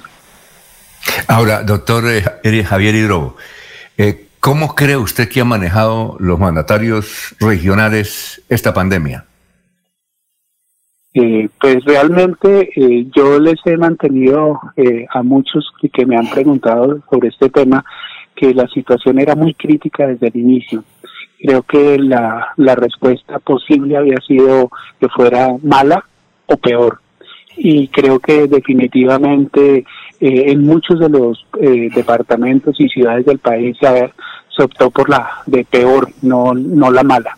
Entonces, porque no podemos pensar en que se deba hacer una respuesta buena, porque realmente es una crisis eh, de una dimensión mayúscula que no era posible hacerle frente de manera adecuada. Muy bien, ¿tiene alguna pregunta a nuestros compañeros, doctor Julio? Sí, Alfonso, permítame, Julio. permítame saludar al doctor eh, Hidrobo, muchas, muchas inquietudes, eh, pero una es eh, relacionada con con la voz, con la especie que circula en diferentes medios, en el sentido, doctor Hidrobo, de que una persona que ha sufrido COVID queda inmunizada? Eh, perdón, no escuché muy bien. Sí, sí, eh, circulan documentos, ¿no, eh, doctor Hidrobo? en las distintas redes, en el sentido de que una persona que ha sido objeto, que ha sufrido o ha padecido el COVID, queda inmunizada, es decir, no tiene riesgo de volverse a contagiar. Pues eh, lo que sabemos en este momento no es completamente certero, todavía tenemos algunas eh, inquietudes sobre las vacunas y, y, cada vacuna, digamos, es diferente. Eh, sin embargo, sí debo decir que la evidencia cada vez es más contundente de que eh, las vacunas están protegiendo muy bien de las formas severas de enfermedad, es decir, de evitan que la persona que se vacune vaya a atenderse en hospitales y quizás incluso morir, mientras que los que no se vacunan pues tienen los riesgos que ya hemos visto eh, cuando no estamos vacunados que siguen siendo graves. Eh, doctor, eh, a ver, Laurencio, Laurencio. Sí, doctor, por ejemplo, una persona que fue vacunada, ¿cuánto tiempo es el efecto de la vacuna? Porque algunos dicen, toca tener mucho cuidado después de la vacunación, primera o segunda dosis.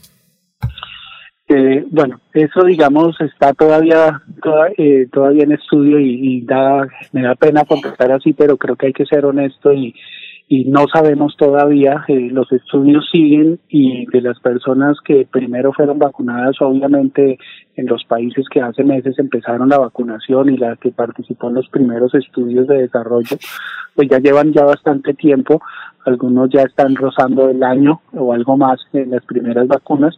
Y al parecer lo que nos está diciendo esta evidencia es que eh, la protección del que brindan las vacunas se prolonga hasta estos tiempos tan largos, afortunadamente. A ver, doctor Germán o Ernesto, a ver, Germán. Doctor Hidrogo, un feliz día. Explíquenos cuál es la manera en que una persona se contagia. Hay mucha especulación, que la saliva, que por la boca, que por los ojos y todos de manera alarmante llevan botellas de alcohol y a, todo, y a todas cosas y a todo lo que por donde pasamos esparcimos alcohol. ¿Cuál es la manera en que uno realmente se contagia y cuál es la verdadera manera en uno protegerse para no contagiarse del virus, doctor? Bueno, después de, todo un año y que si recordamos precisamente hacia atrás en el tiempo, eh, no sabíamos cómo eh, llevaba a cabo el contagio. En este momento ya tenemos mayor claridad, eso es uno de los temas que digamos ya hay mayor contundencia. Sabemos que en la actualidad la mayor parte de la gente se contagia a través de aerosoles, es decir, unas pequeñas gotitas que cuando respiramos eh, sacamos al, de, nuestro cuerpo al, espacio exterior. Es decir, estas gotitas que quedan en el aire y pueden transmitirse a otras personas. De tal manera que realmente el problema del contagio en su mayor porcentaje, y cuando digo mayor porcentaje, yo creo que por ponerle un número podríamos pensar en más del 95%, se da cuando estamos cerca a una persona que, ha, eh, que está contagiada y está botando estas, estas pequeñas partículas al aire. En ese sentido, las formas de, control más importantes, pues obviamente siguen siendo el tapabocas personal, tanto de las personas que están infectadas como de las personas que no lo están para evitar con doble barrera que se contagie. Pero lo más importante incluso ya en este momento es los lugares ventilados. Las actividades al aire libre garantizan que tengamos unas condiciones mucho más seguras que los espacios cerrados. Eso es, digamos, lo más importante. Obviamente, eso, lo que acabo de decir, no quiere decir que se deba minimizar, por ejemplo, una actividad fundamental que es el lavado de manos eh, de manera adecuada y repetitiva, dado que obviamente nosotros, eh, consciente o inconscientemente, llevamos nuestras manos hacia las fosas nasales, hacia la boca y en esas zonas eh, tenemos eh, eh, la posibilidad de tener el virus y poder esparcirlo también a algunos objetos que corresponden a ese pequeño porcentaje que queda no cubierto por la vía de transmisión principal. A ver, Ernesto. Doctor Álvaro Javier, buenos días. Yo tengo una inquietud y me la han trasladado algunas personas cercanas. Es el tema de la vacunación y por qué algunos no se han vacunado. Pero también otros manifiestan que en algunas familias, después de tener eh, las dos dosis, han perdido la vida. ¿Qué podríamos eh, explicar al respecto? Realmente no, sabía yo entender el tema. Sí, que es importante también que recordemos que todas las, todas las tecnologías médicas, eh, incluidos los medicamentos, incluidas las vacunas, no son 100% efectivas, ninguna, ninguna incluso de las que usábamos antes de la pandemia y seguimos usando. Entonces, en ese sentido, la vacuna realmente lo que hace es reducir la posibilidad de que tengamos un efecto adverso de tamaño eh, o de severidad importante. Es decir, que habrá algunas personas que probablemente eh, puedan llegar a tener el efecto como tal.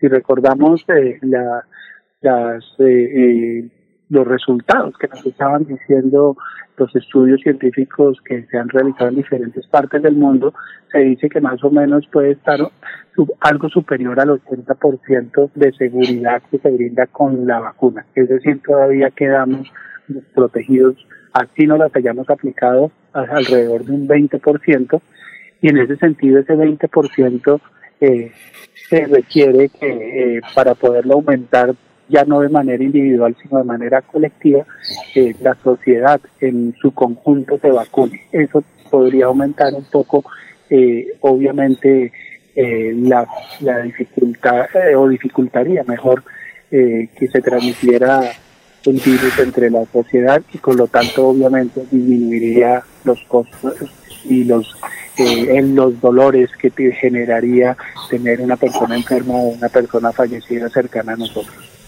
Y finalmente, doctor Javier Hidrobo, usted que es una persona que está en clínicas de Bucaramanga y de Colombia y que tiene que estar en contacto con la gente, estar en la calle, ¿ha, resultado contagiado con el virus? No, hasta este momento, pues que por lo menos que yo sepa, no, no lo he, no lo he, no lo he estado. Eh, eh, he tenido algunas pruebas, eh, por allá me acuerdo al comienzo cuando colaboraba con la gobernación hicimos una prueba rápida que, que, no, que salió negativa y tuve después en hacia septiembre otra prueba de antígenos que por un contacto eh, de un gobernante que al cual precisamente me le acerqué en ese momento también salió negativa y he tenido después eh, por motivos de un viaje que hice otra prueba y resulté negativo. Eso fue en el mes de febrero. Entonces hasta este momento sigo al parecer eh, negativo. Entonces pues sigo cuidándome, sigo en mi casa muy juicioso, eh, trabajando y pues evitando eh, pues contagiar a los demás si es que me he contagiado. Bueno, doctor, eh, doctor Javier eh, Alfonso, yo quería hacerle una última pregunta si alcanza el tiempo. Sí, siga. Eh, doctor Álvaro Javier, eh, algunos especialistas dicen que infortunadamente personas van a morir en la calle y a la entrada de las clínicas por la cantidad de contagios que se vienen. ¿Qué usted nos podría contar al respecto?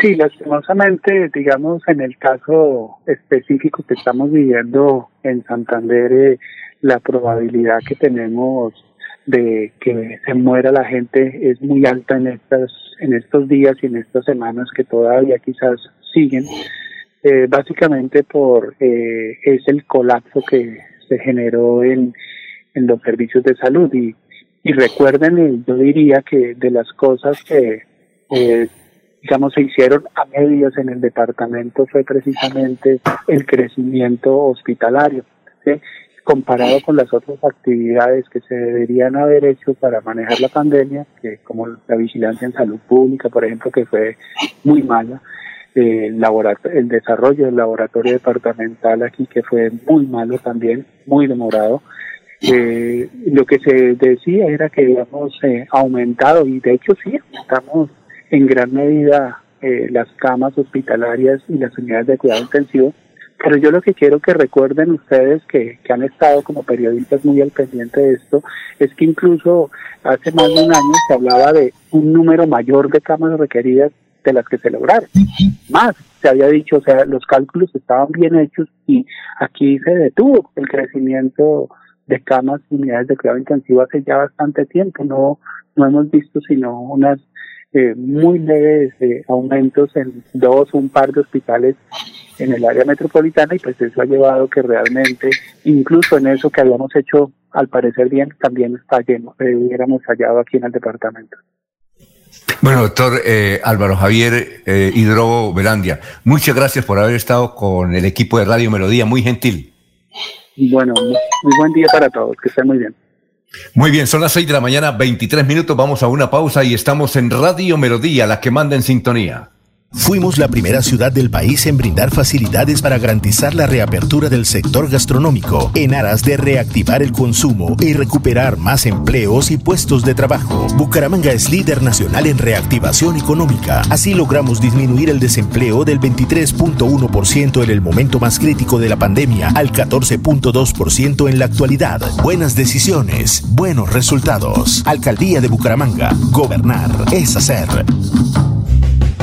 Fui deportista de alto rendimiento y una lesión de columna me sacó de competencia. Los dolores en mi columna vertebral eran insoportables, pero la IPS Cines me ha devuelto la salud. Si sufre de la columna vertebral, la medicina biológica es la alternativa. IPS Cines en Bucaramanga. Citas 643-6868, 643-6868. Vigilados para salud. En el Banco Agrario te ayudamos a evitar ser víctima del fraude. Nunca te solicitaremos tu información financiera por teléfono, correo electrónico o mensaje de texto. Y te recomendamos cambiar tus contraseñas periódicamente y no compartirlas con nadie. Cualquier incidente, repórtalo a través de la línea nacional Contacto Banco Agrario 018 91 5000. Banco Agrario de Colombia. Vigilado Superintendencia Financiera de Colombia. Fuimos la primera ciudad del país en reabrir diferentes sectores económicos en aras de comenzar con la recuperación de empleos y puestos de trabajo. Bucaramanga es líder nacional en reactivación económica. Así logramos, entre otras cosas, reducir el desempleo en jóvenes menores de 28 años, un indicador positivo que evidencia la recuperación para una de las poblaciones más afectadas por la pandemia. Buenas decisiones, buenos resultados. Alcaldía de Bucaramanga. Gobernar es hacer.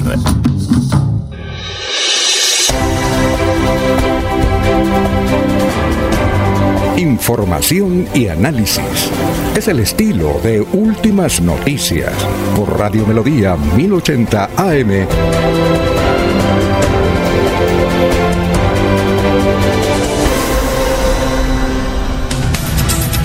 Son las 6 de la mañana, 25 minutos. Estamos en Radio Melodía. Gracias por la sintonía. Gloria Rullano Suárez, buenos días. Dios los bendiga. Eliana Díaz, doctor Hidrobo, corrijo. Bueno, Eliana Díaz, un saludo al doctor Hidrobo por hacer precisión del término que acuñó la Organización Mundial de la Salud a propósito de Colombia, supercontagio. Bueno, eh, José, Luis José Arevalo Durán pregunta, ¿por qué la vacuna de AstraZeneca de la primera a la segunda dosis? ¿Por qué la vacuna de AstraZeneca de la primera a la segunda dosis qué? Le faltó ahí.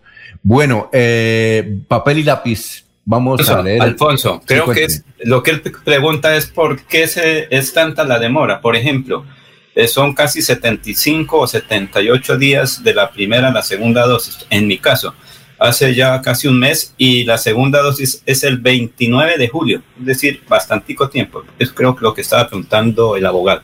Muy bien. Eh, vamos con el, obituario, precisamente, a ver si ustedes conocen a alguien.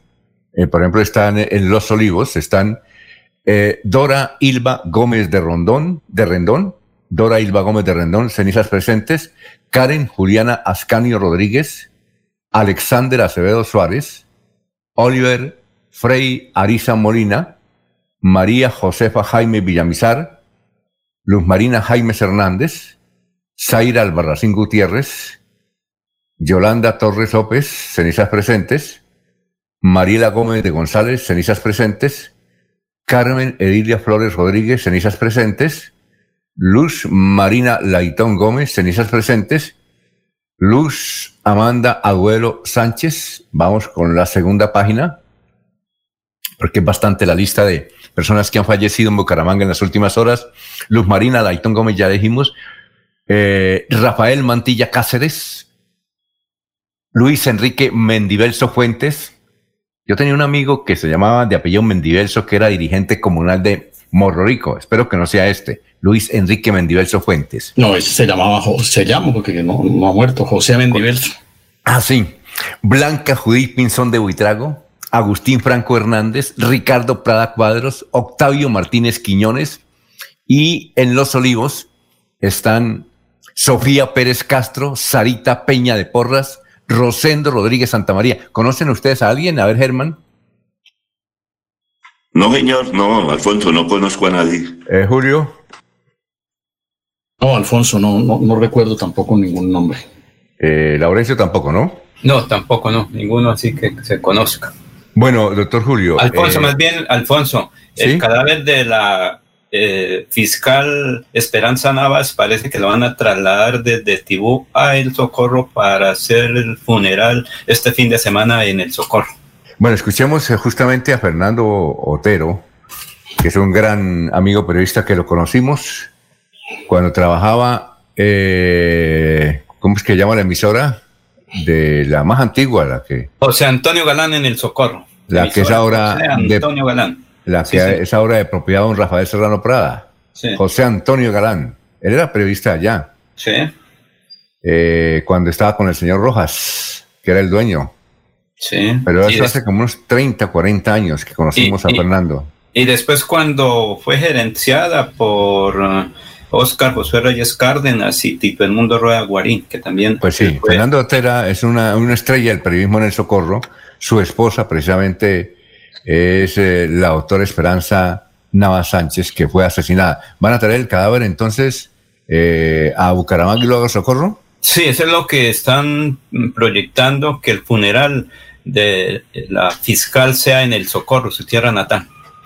Yo le dije a, Fernando que si quería decir algunas palabras, él dijo, le voy a grabar algo, eh, y me grabó esto, eh, pues desde luego el estrés, la congestión, las múltiples llamadas que le hacían de todo el país a Fernando, pues son bastante, pero nos dejó este mensaje, queremos pasarlo, en solidaridad con Fernando y con su esposa Esperancita, que además fue directora de tránsito, y como decíamos, fue eh, ella la que le entregó el pasaje de conducir a Jorge Caicedo, que nos escuchará en cualquier parte de Colombia a esta hora, en su viaje.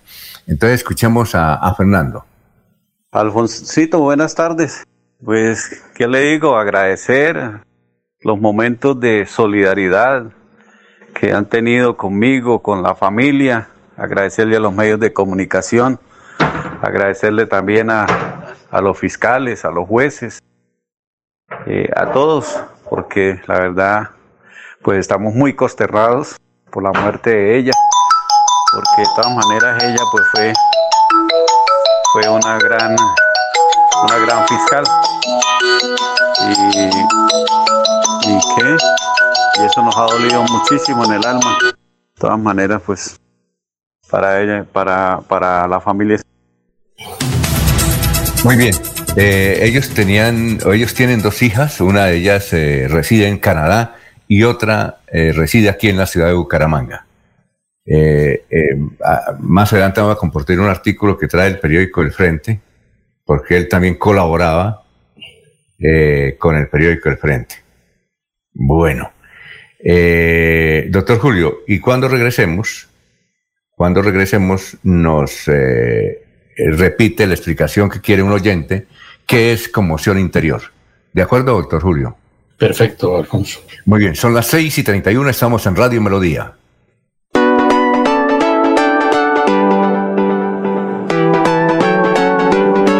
Melodía, Melodía, Radio Sin Fronteras. Escúchenos en cualquier lugar del mundo. Melodíaenlínea.com es nuestra página web melodíaenlínea.com. Señal para todo el mundo. Señal para todo el mundo. Radio sin límites. Radio sin fronteras. Radio Melodía, la que manda en sintonía. Fuimos la primera ciudad del país en poner en funcionamiento el aeropuerto local, en aras de reactivar la economía al conectarnos con diferentes rincones del mundo. Bucaramanga es líder nacional en reactivación económica. Así logramos ser los únicos entre las principales ciudades de Colombia en reducir el desempleo del 14.5% al 14.2%, según cifras del DANE. Buenas decisiones, buenos resultados. Alcaldía de Bucaramanga. Gobernar es hacer. Cada día trabajamos para estar cerca de ti. Te brindamos soluciones para un mejor vivir. En Cajasal somos familia, desarrollo y bienestar. Cada día más cerca para llegar más lejos. Con Cajasal. Vigilando subsidio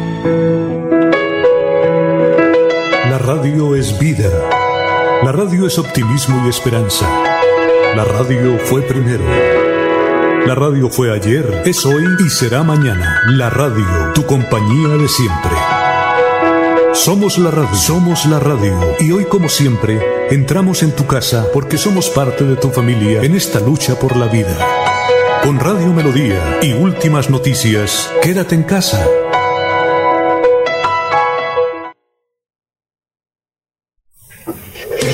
Muy bien, son las 6 y 33. Vamos con noticias a esta hora. Germán, estamos en Radio Melodía y estamos saludando también a las personas que nos escriben. Eh, Yolanda Bautista eh, nos escribe desde el barrio La Joya. Y Luis José Arevalo Durán dice: Gracias por aclarar la incompleta pregunta, apreciado Laurencio. La duda es porque el tiempo de aplicación entre una y otra dosis es un mes más, más a las demás. Es decir, un mes más a las demás. Algunos afirman que es por tener un mayor nivel de protección. Puede ser, puede ser. Bueno, Germán, lo escuchamos. El gobernador de Santander, Mauricio Aguilar, pidió a los manifestantes que cesen las aglomeraciones y las marchas tras el duro panorama epidemiológico en la región por cuenta del coronavirus. Insistió en decir que los manifestantes son los ciudadanos que se están contagiando con el COVID-19. Los cuatro personeros de los municipios del área metropolitana le enviaron una carta al ministro de Salud, al gobernador de Santander, a los alcaldes de Bucaramanga, Floría, Piecuesta y Girón para que decreten nuevamente medidas que ayuden a evitar que más personas sigan muriendo por causa del coronavirus. Solicitan imponer el toque de queda entre las 8 de la noche a las 5 de la mañana, al igual que el pico y cédula de dos dígitos. Piden que estas medidas deben ir hasta el 30 de junio. Solicitan aumentar las muestras gratuitas de PCR en todos los municipios. En su tercera locución a la nación colombiana, como lo denomina Gustavo Petro, se refirió a las jornadas de protestas que cumplen más de 40 días en Colombia. Expresó que no está de acuerdo con los actos de violencia, los bloqueos y ni los disturbios contra el gobierno de Duque. Colombia necesita escuchar a la juventud, saber de sus sueños y volverlos realidad. La juventud de Colombia demanda tener una vida digna, Petro rechazó la violencia y los bloqueos, pues crean más daños que soluciones y perjudican más a los pobres que a los ricos. El presidente Duque se reunió con el director de Human Rights Watch, José Miguel Vivanco, donde se presentó las presuntas violaciones a derechos humanos en el marco de las manifestaciones. Por su parte, el Comité Nacional del Paro le entregó a la Comisión Interamericana de Derechos Humanos un documento de 25 páginas y una, y una petición de cinco puntos al gobierno. El Comité Nacional del Paro se reúne hoy jueves en pleno con el fin de evaluar la situación de las protestas que cumplieron 43 días y poner fin a las protestas y así insistir al gobierno nacional que se inicie la negociación para llegar a un acuerdo pronto siempre y cuando deroguen el decreto 575 que autoriza la asistencia militar para el manejo de la protesta. El Comité del Paro anunciará las nuevas estrategias para no promover más marchas y manifestaciones, Alfonso. Muy bien, son las 6 y 37. Laurencio, lo escuchamos. Alfonso, señora María, habitante de Barbosa, que pide el arreglo de las vías y particularmente entre Barbosa y la Universidad Industrial de Santander, allá hacia el corregimiento de CIT. Es que por estos días los alcaldes arreglaron en los 87 municipios las vías rurales. Eso quedaron como pavimentadas, pero con un aguacero terminan nuevamente pues dañadas y la incomunicación particularmente entre las veredas y los cascos urbanos. Pero que sea esta señora que nos habla desde Barbosa cuál es la situación de las vías y el comercio afectada por los paros y trancones. Eh, buenos días. yo me encuentro acá en Barbosa, Santander. Eh, la situación ha estado bastante difícil, pues debido a los paros, estamos con bastante escasez de productos y las ventas de los campesinos para sacar sus productos ha sido muy difícil porque empezando que acá en Barbosa no tenemos plaza, entonces es muy limitado el, cupo para ir los, campesinos al sitio donde tienen destinado para hacer las ventas. Eh, la panela se encuentra a un precio pues estable, pero no se ha podido sacar el producto debido a, a la situación. Esperamos que pronto termine este paro y que se nos arregle la situación aquí para todos los de las personas de Ricaurte abajo y la provincia de Vélez. Pero también la temporada de lluvias ha afectado a la región. Sí, señor, acá está lloviendo demasiado. Pues en la mañana tenemos buen tiempo y en la tarde ya es toda la tarde de lluvias. Y hasta accesos a, a la ciudad se encuentran bastante deterioradas. Eh, pedimos al gobierno que nos arreglen las vías, principalmente la vía que va de Barbosa a la UIS, que se encuentra muy deteriorada. Concretamente, ¿qué está pasando con la vía Barbosa de Universidad Industrial de Santander por la vía antigua CITE? allá le hacen unos carretitos que se llaman paños calientes. Únicamente pasan y medio, medio hacen las, las zanjas, la cunetean, pero inmediatamente cae el aguacero y se borra todo lo que hicieron. La vía queda otra vez totalmente dañada y con dificultad para, para tener acceso a la UIS y a la salida antigua. ¿Y los estudiantes qué hacen? ¿Han dicho algo? ¿Han pedido al gobierno departamental o local que se arregle, se pavimente porque hay un proyecto? Sí, ahí está el proyecto veremos porque que la vía es pertenece al departamento, que la vía pertenece a la nación. Entonces el municipio dice que no le mete a, a esta vía debido a que no, no les compete a ellos. Y en la gobernación dicen que ya está el proyecto, que ya está la plaza, que ya está todo, pero en resumidas cuentas no tenemos nada, solo pañitos de agua caliente. Ya llevamos más de 7 años en este cuento, 10 años, y ahí nos tienen. Lo mismo de siempre, lo que dicen los políticos, bla, bla, bla, bla, bla, bla. ¿Qué significa la UIS en el sector? La UIS en el sector es un, es, es un sitio muy importante. Allá es donde se abre mucho el comercio aquí para Barbosa porque donde vienen muchísimos estudiantes y ellos llegan y tenemos acá eh, bastantes sitios donde ellos dejan a hospedarse, tenemos eh, donde ellos se alimentan, entonces toda esa parte del sector de, que tiene proyectos para trabajar con los estudiantes están demasiado, estaban en el piso porque se hicieron préstamos, construyeron y la universidad pues está pues por general por el paro que nos afectaba a todos, entonces pedimos a nivel nacional que, que ya, ya terminemos con este paro, ya el gobierno de solución y que haya paz y que haya pronto, pronta solución para que los estudiantes regresen a las universidades en general. Porque acá en Barbosa la UI viene una gran importancia debido a que el comercio se activa en un, en un 90% con la ayuda de los estudiantes. Muy amable por estar aquí en Radio Melodía de Últimas Noticias en Bucaramanga. Eh, muchas gracias, que tengan un feliz día y Dios los bendiga. Muy bien, son las 6 de la mañana, 41 minutos. Eh, doctor Julio Enrique, ¿qué es moción interior?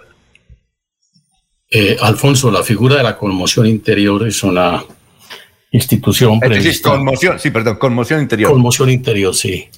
Es una figura prevista en la Constitución Política de Colombia, bueno, y en la generalidad de los estados modernos, los llamados estados de excepción están previstas en las distintas constituciones.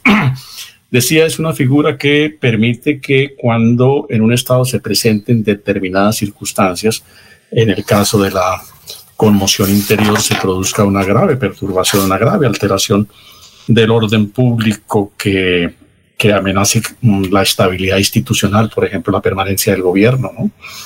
que ponga también en riesgo la seguridad del Estado, que afecte la convivencia ciudadana, pues la figura de la conmoción interior autoriza al presidente de la República para que se autohabilite como legislador. En ese orden de ideas, una vez el presidente, valorada las circunstancias, decreta el estado de excepción, en este caso la conmoción interior, queda eh, con la potestad de dictar disposiciones como si fuesen leyes. Y esa potestad eh, tiene el alcance de suspender leyes vigentes, ¿no? Eh, dictar las medidas que considere necesarias única y exclusivamente para ello, es decir, para conjurar los efectos, las causas en primer lugar y los efectos que pueda causar eh, el fenómeno perturbador del orden público. En ese, en ese eh, contexto general se entiende la figura de, del estado de excepción, atribución constitucional del presidente de la República para que en casos en que se altere de manera grave que por lo demás no pueda conjurar el gobierno con los instrumentos jurídicos normales, digamos con el código de policía, porque resulta insuficiente. Entonces el presidente, decimos, se autohabilita como legislador eh, como si fuese Congreso de la República y dicta disposiciones que tienen, decimos en derecho, la misma fuerza de ley de una de las disposiciones expedidas por el Congreso.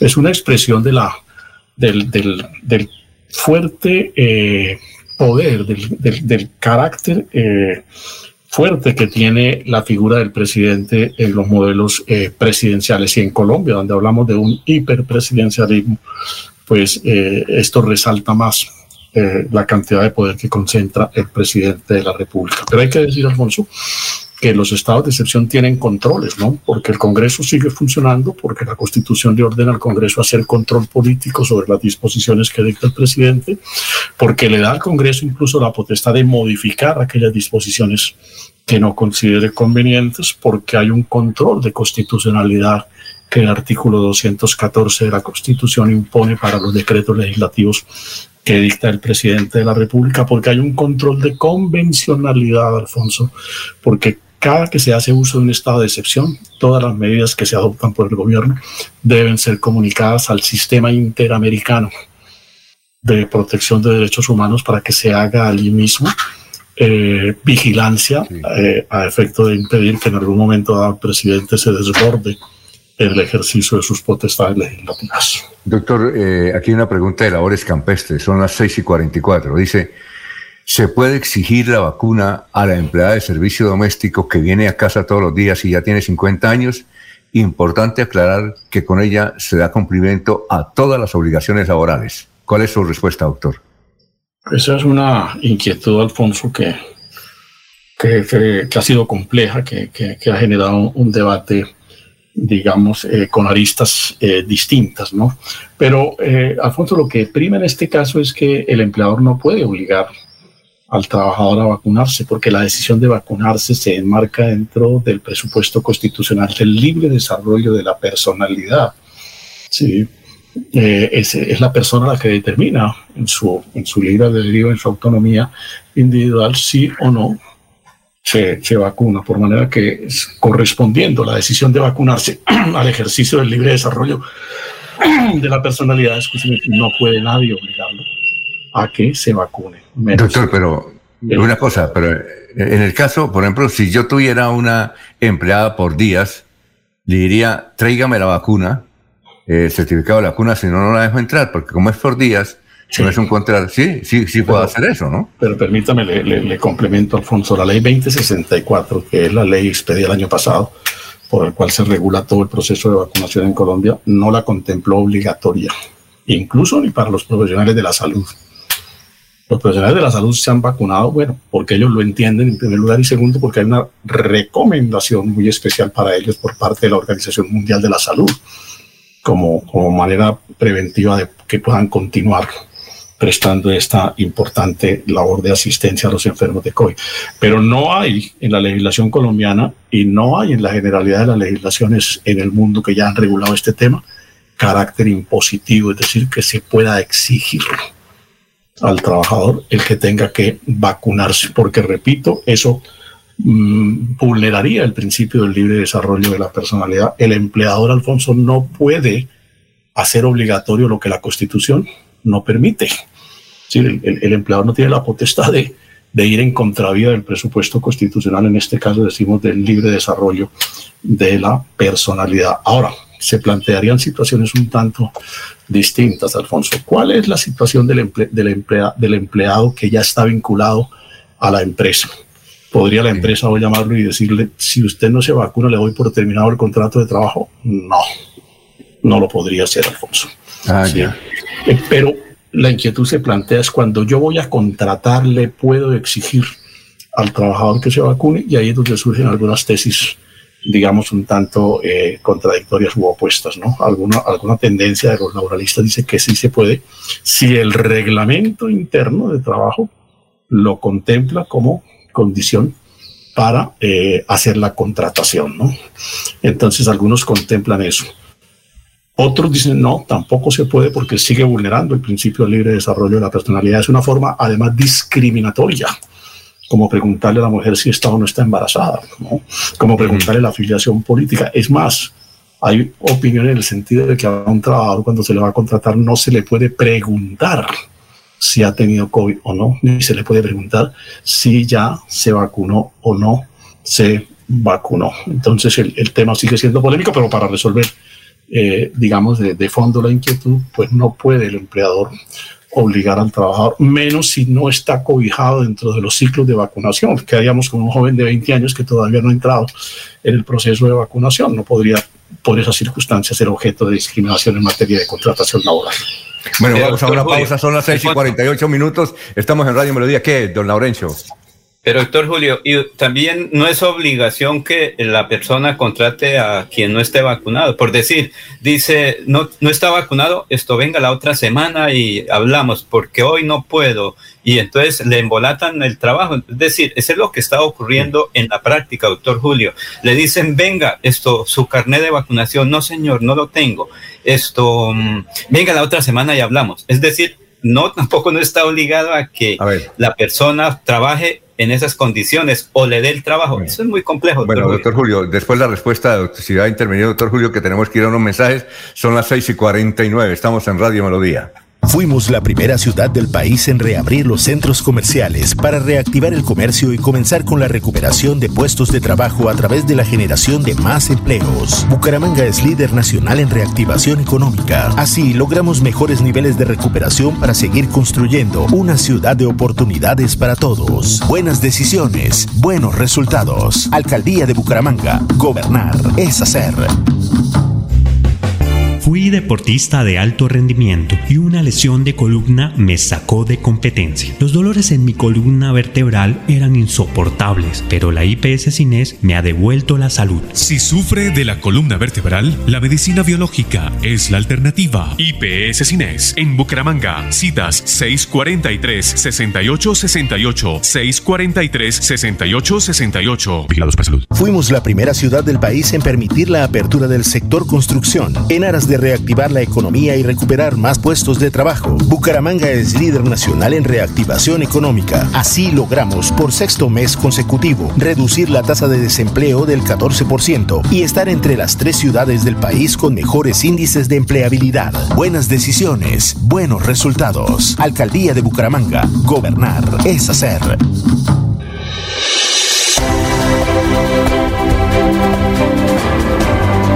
Información y análisis. Es el estilo de Últimas Noticias por Radio Melodía 1080 AM.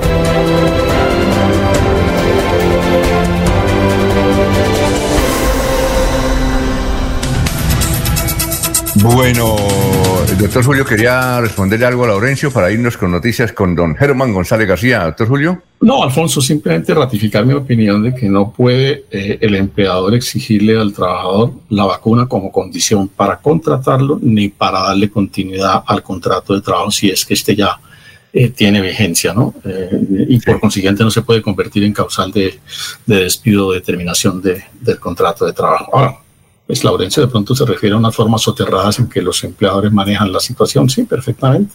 Eso ocurre cuando la empresa se entera de que el aspirante al cargo eh, está embarazada o cuando alguna otra circunstancia que eh, considera no le resulta conveniente eh, para contratar al trabajador, pero que se puede convertir en, en una causal de discriminación. Las empresas manejan con cierto sigilo, el empleador en general, para no referirme a las empresas, maneja con cierto sigilo esa situación antes de efectuar la contratación. Y efectivamente le dice su hoja de vida quedará ahí, en su momento la llamamos y diluye el proceso de contratación, pero que pueda establecer eh, específicamente en sus reglamentos, en sus disposiciones, eh, que debe el trabajador acreditar la vacuna es lo que se sostiene por alguna tendencia de los laboralistas sobre el derecho laboral que se constituye en una causal de discriminación que por consiguiente es ilegal. A ver, Germán, son las 6 y 52, lo escuchamos. El Sindicato de Educadores de Santander ha dicho que hay 300 profesores contagiados y piden garantías por parte del gobierno para regresar a la alternancia. Se han muerto cinco profesores en Santander tras complicaciones de salud derivadas del coronavirus.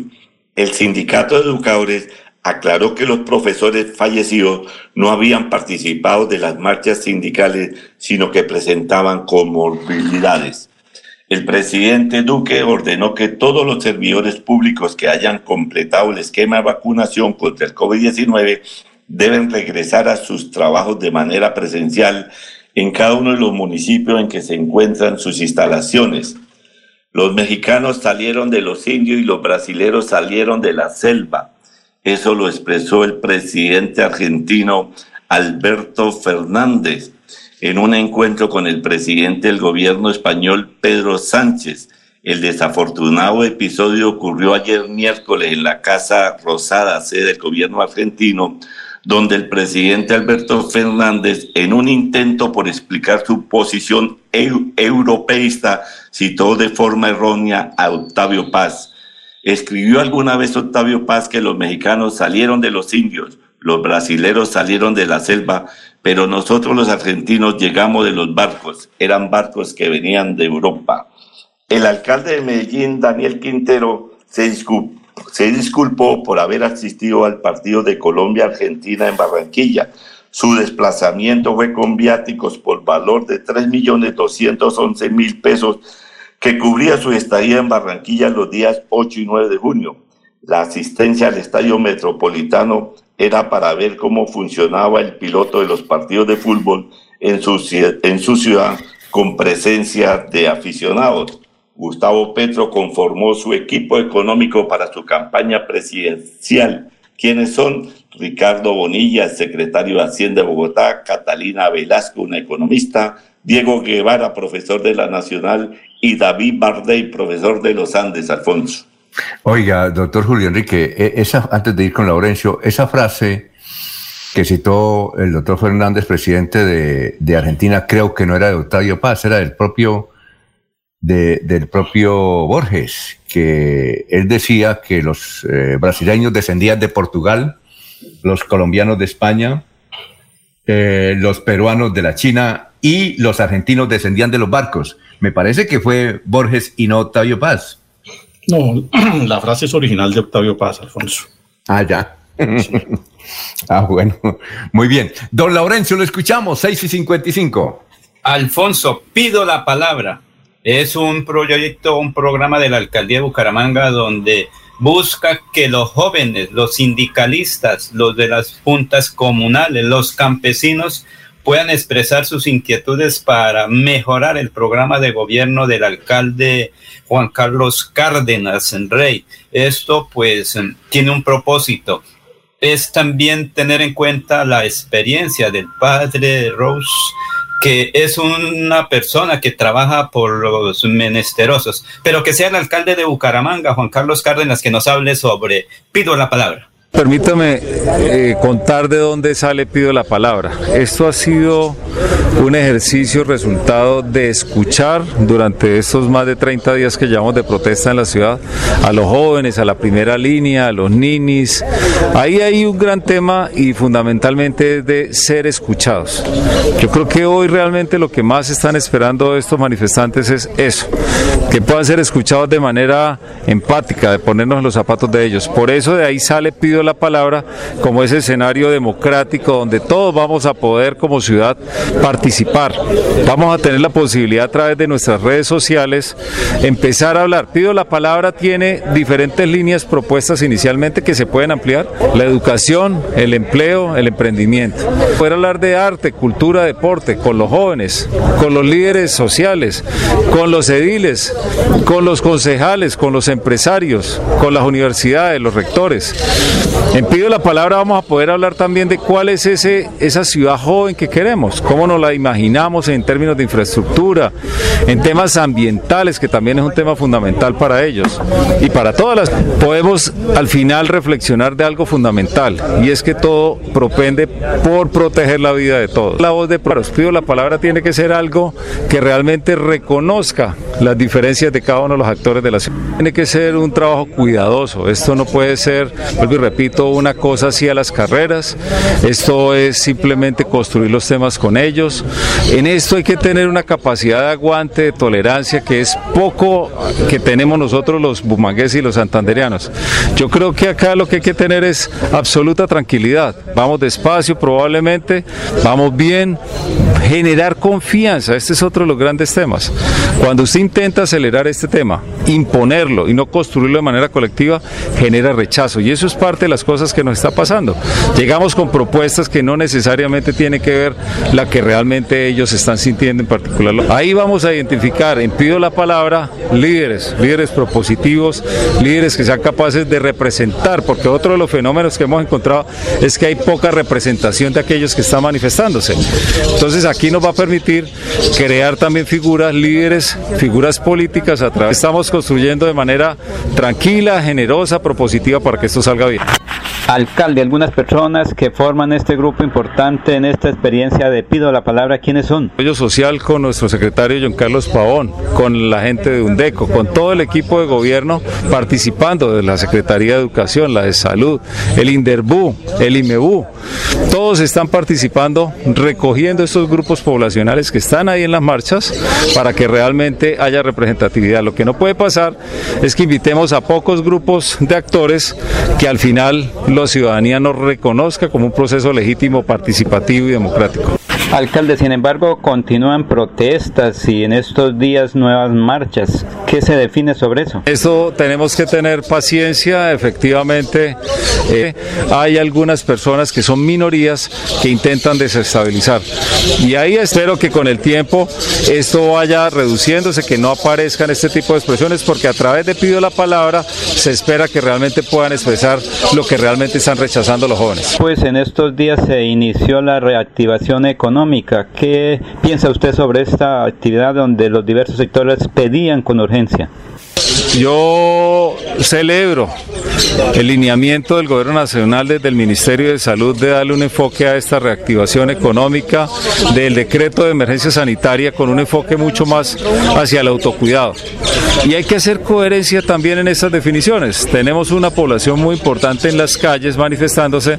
Necesitamos que haya sectores económicos, en particular el gastronómico, el de bares, eh, los escenarios deportivos, los cinemas o los cines, también los eventos sociales, para que podamos reactivar esa economía que es generadora de empleo para los jóvenes. Y yo creo que hoy el enfoque del autocuidado es lo que realmente tenemos que avanzar porque adicional se está haciendo un esfuerzo importante en la vacunación. Mire, Bucaramanga ya superó las 200 mil vacunas. Bucaramanga ya prácticamente eh, vacunó la primera etapa, estamos prácticamente terminando segunda etapa, nos faltan tal vez unas vacunas de AstraZeneca que son de periodo más largos, pero ya la población más vulnerable la hemos venido atendiendo. Luego, creo que es el momento para el autocuidado.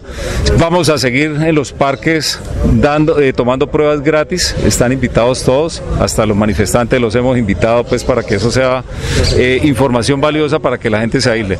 Luego, tenemos la posibilidad de poder seguir avanzando y reactivando la economía porque también es una necesidad sentida de la ciudad. Hemos invitado al padre Francisco de Rú porque es una persona que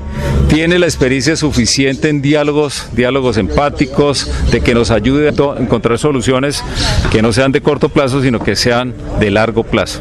Acá la invitación es a la paciencia, a la tolerancia, a la empatía, a ponernos los zapatos de los otros. Yo creo que esto no puede ser una salida solamente para mantener mis condiciones, de proteger solamente mis intereses particulares. Este es un espacio para realmente ser propositivos y de manera colectiva.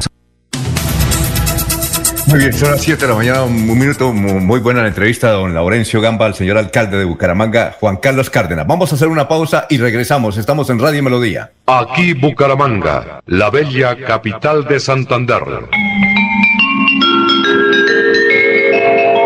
Transmite Radio Melodía, Estación Colombiana, HJMH. 1080 kilociclos, 10.000 vatios de potencia en antena, para todo el oriente colombiano.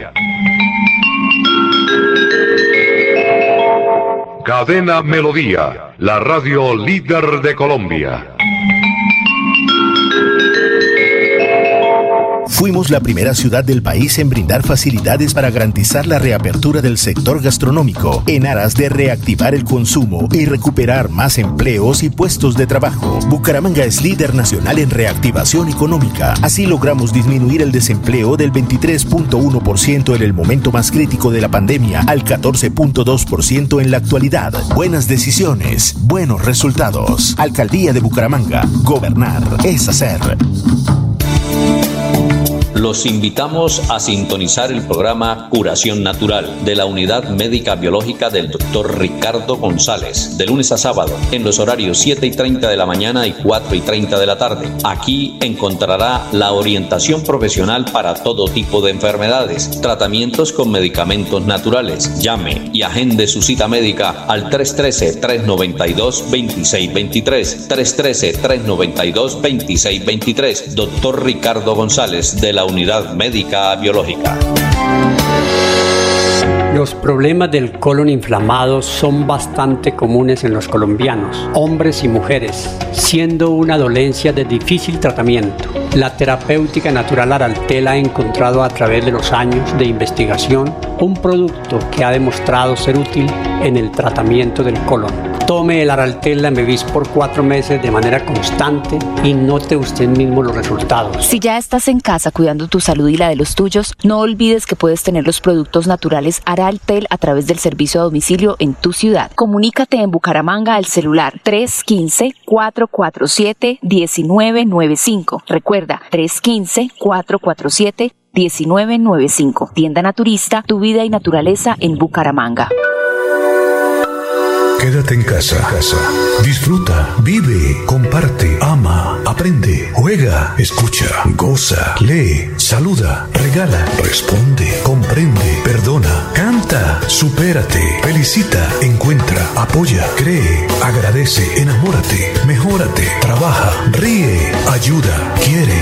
Por ti, por tu familia, por todos, quédate en casa. Melodía, contigo en casa. Melodía, melodía. En noticias. La que manda en sintonía. Muy bien, eh, vamos con noticias políticas. Eh, mire, eh, noticias políticas. Hay varias, hay varias noticias políticas. Pero esta, anoche hubo una cena entre eh, representantes del gobierno colombiano, no, creo que fueron varios ministros, no sé qué, con directivos del partido de la U. Con y, estuvieron con senadores del partido de la U, uno o dos o tres senadores del partido de la U. Y para la mermelada, yo creo que eso se conoce hoy las fotos de esa, de esa, de esa, de esa cena. Eh, pues eh, resulta que Pedro Medellín sale de la ESAP, que es la universidad pública. Es un cargo bastante importante, tiene muchos empleados y hay fuego político. Y ahí ese cargo está para alguien que pertenezca al partido de la U. También le dan al partido de la U y sobre todo para los que mm, como cuota de representantes a la Cámara del partido de la U, eh, la Fido Previsora. La Fido Previsora es una importante entidad. Creo que allá don Laurencio en la Fido Previsora estuvo Lina. Fue la doctora Lina, estuvo, ella estuvo como segunda al mando hace como unos 10 años, ¿no? Sí, señora, y aquí en Bucaramanga estuvo también muy pendiente de eso a nivel regional, pero sí, a nivel de Bogotá estuvo ahí muy pendiente la actual viceministra del deporte. Se nos acabó la vela, Alfonso, pero no llegó al ministerio. Pero le tengo buenas noticias. Creo que hoy se va a reunir ese mismo equipo de gobierno que está repartiendo mermelada con eh, algunos senadores del Partido Conservador y representantes del Partido Conservador, porque hay otros entes del Estado que no han sido cubiertos y hay mermeladita. Ojalá que voten algo para el departamento de Santander, no Laurencio. Así es, es posible, Alfonso, pero lo que se habla, se habla es que de pronto... Ayer fue la anoche fue la cena de la U, hoy es la cena con el Partido Conservador. Ojalá que... Y de pronto le dan la Ministerio del Deporte, porque es que ahí está también pendiente un gran senador de la costa, el doctor ah. Barguil.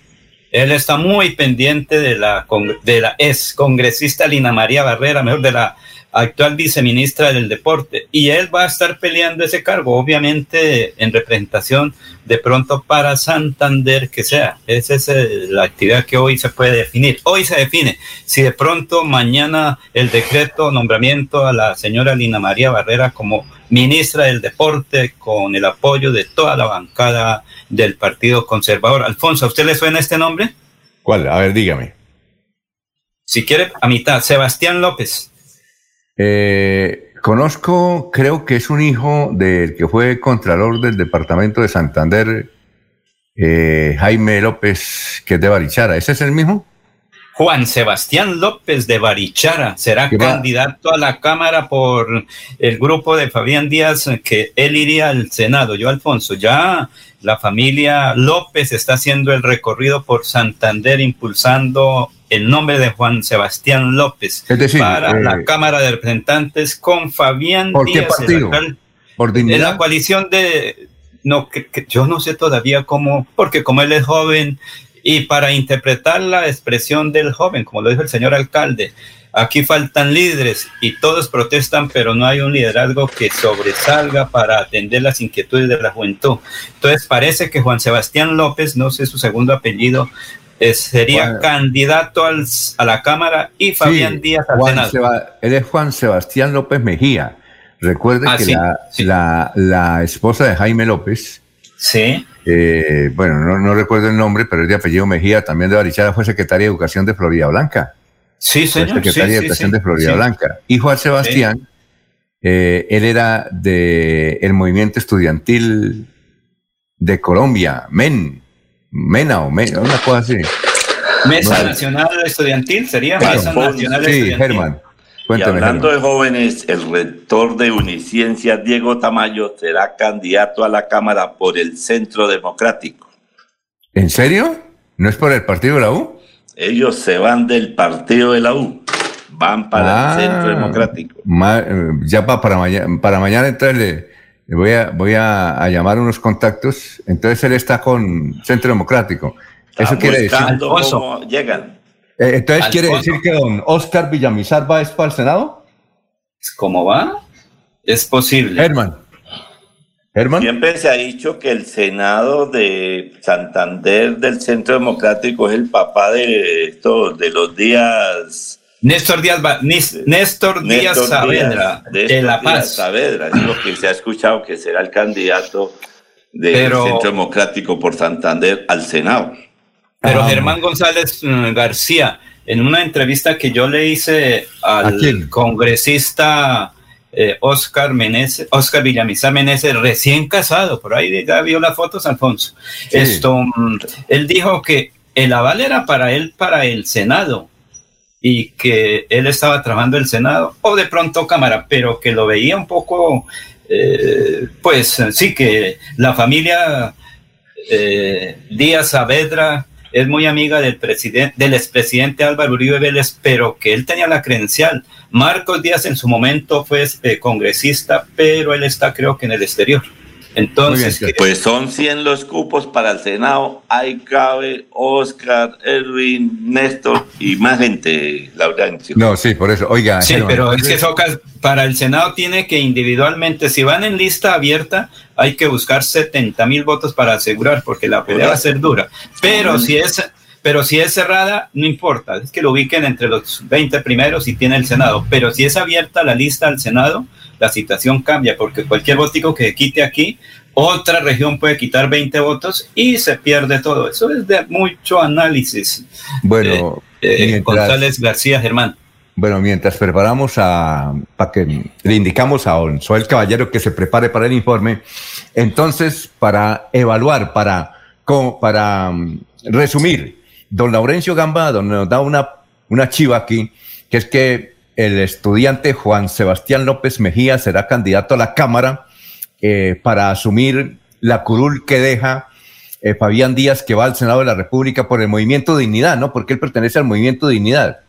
No, recuerde que eres una coalición, toca mirar ahí, no sé quién lo puede hacer, eh, de pronto Germán puede conocer más algo. Es que recuerde que a él lo avalaron tres partidos, ¿sí? La coalición de, para llevar a Fabián Díaz a la Cámara de Representantes. Y se recuerda usted que, Alfonso, señor, Pero él se distingue siempre con el símbolo del Partido Verde. Ah, sí, sí, claro. pero es una coalición, Julio, una Doctor. Julio, doctor Sí. Julio, Sí. cuénteme, ¿qué iba a decir? No, Alfonso, eh, lamentable y se ve con un grave preocupación que el gobierno eh, prescinda de Pedro Medellín en la dirección de la Escuela Superior de Administración Pública. No solamente por la hoja de vida que tiene Medellín, por su trayectoria como académico, sino porque es uno de los analistas políticos, yo creo que en el fondo eso es lo que le están cobrando, uno de los analistas políticos eh, más eh, reconocidos que tiene el país, más consultados, ¿no? Medellín es eh. Conocido porque fustiga y porque no es uribista, ¿no? Ah, ya. Él no, él no es eh, uribista. Mm, Me preocupa, Alfonso, que con este cambio eh, que obedece únicamente a apetencias políticas, eh, la ESAP, que es una entidad que tiene a su cargo la formación de los funcionarios públicos en el manejo de las, de las entidades que integran el Estado, deje de serlo para convertirse en una entidad de proselitismo político en favor de una determinada causa. Eh, el doctor Medellín, ese, la esposa de él creo que es una hija del que fue director del espectador, ¿no? Me parece, me da la impresión. Creo que sí, creo que sí. Mm, eh, ya. Bueno, vamos a Barranca Bermeja, son las 7:14 minutos. Estamos en Radio Melodía, en Barranca Bermeja, con toda la información del distrito y del puerto petrolero. Está Soel Caballero. Muy buenos días. Soel Caballero está en Últimas Noticias de Radio Melodía 1080 AM.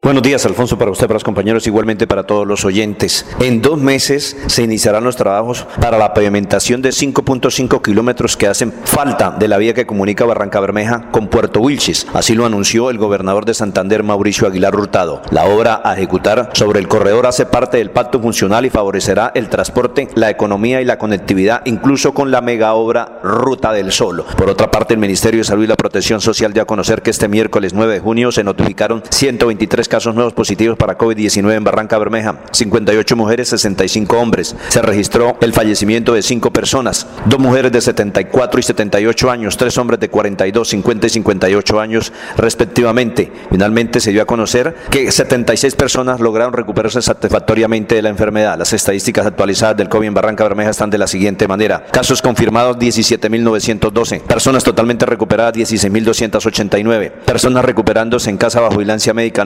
915, un total de 85 personas hospitalizadas, 64 pacientes en unidad de cuidados intensivos UCI, 559 personas fallecidas, casos activos en Barranca Bermeja 1064. Noticias con las que amanece el distrito continúen compañeros en estudios en últimas noticias de Melodía 1080 AM. Fuimos la primera ciudad del país en reabrir diferentes sectores económicos en aras de comenzar con la recuperación de empleos y puestos de trabajo. Bucaramanga es líder nacional en reactivación económica. Así logramos, entre otras cosas, reducir el desempleo en jóvenes menores de 28 años, un indicador positivo que evidencia la recuperación para una de las poblaciones más afectadas por la pandemia. Buenas decisiones, buenos resultados. Alcaldía de Bucaramanga. Gobernar es hacer.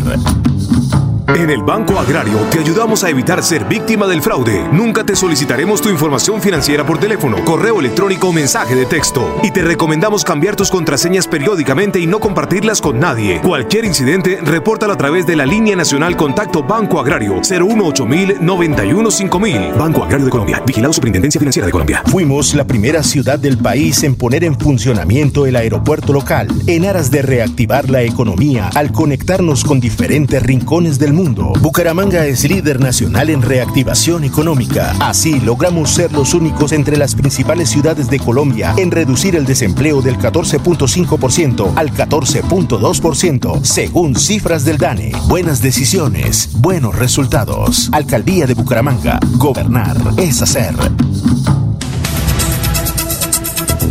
Son las 7 de la mañana, 17 minutos. La artrosis y la artritis son enfermedades degenerativas muy incapacitantes que afectan las articulaciones y de no tratarlas adecuadamente producen gran incapacidad. Por fortuna, ahora se cuenta con la medicina biológica de la IPS Cines con sede en Bucaramanga, Bogotá, Barranquilla, Cali, Pereira, Neiva y Medellín. Hoy nos acompaña el gerente de IPS Cines, Uber Hoyos. ¿En qué se diferencia la artrosis de la artritis? Y tenga usted muy buenos días. Buenos días, Alfonso. Efectivamente, la artrosis es una enfermedad degenerativa que afecta las articulaciones grandes, especialmente las, eh, eh, las rodillas, eh, las caderas, los codos, los hombros.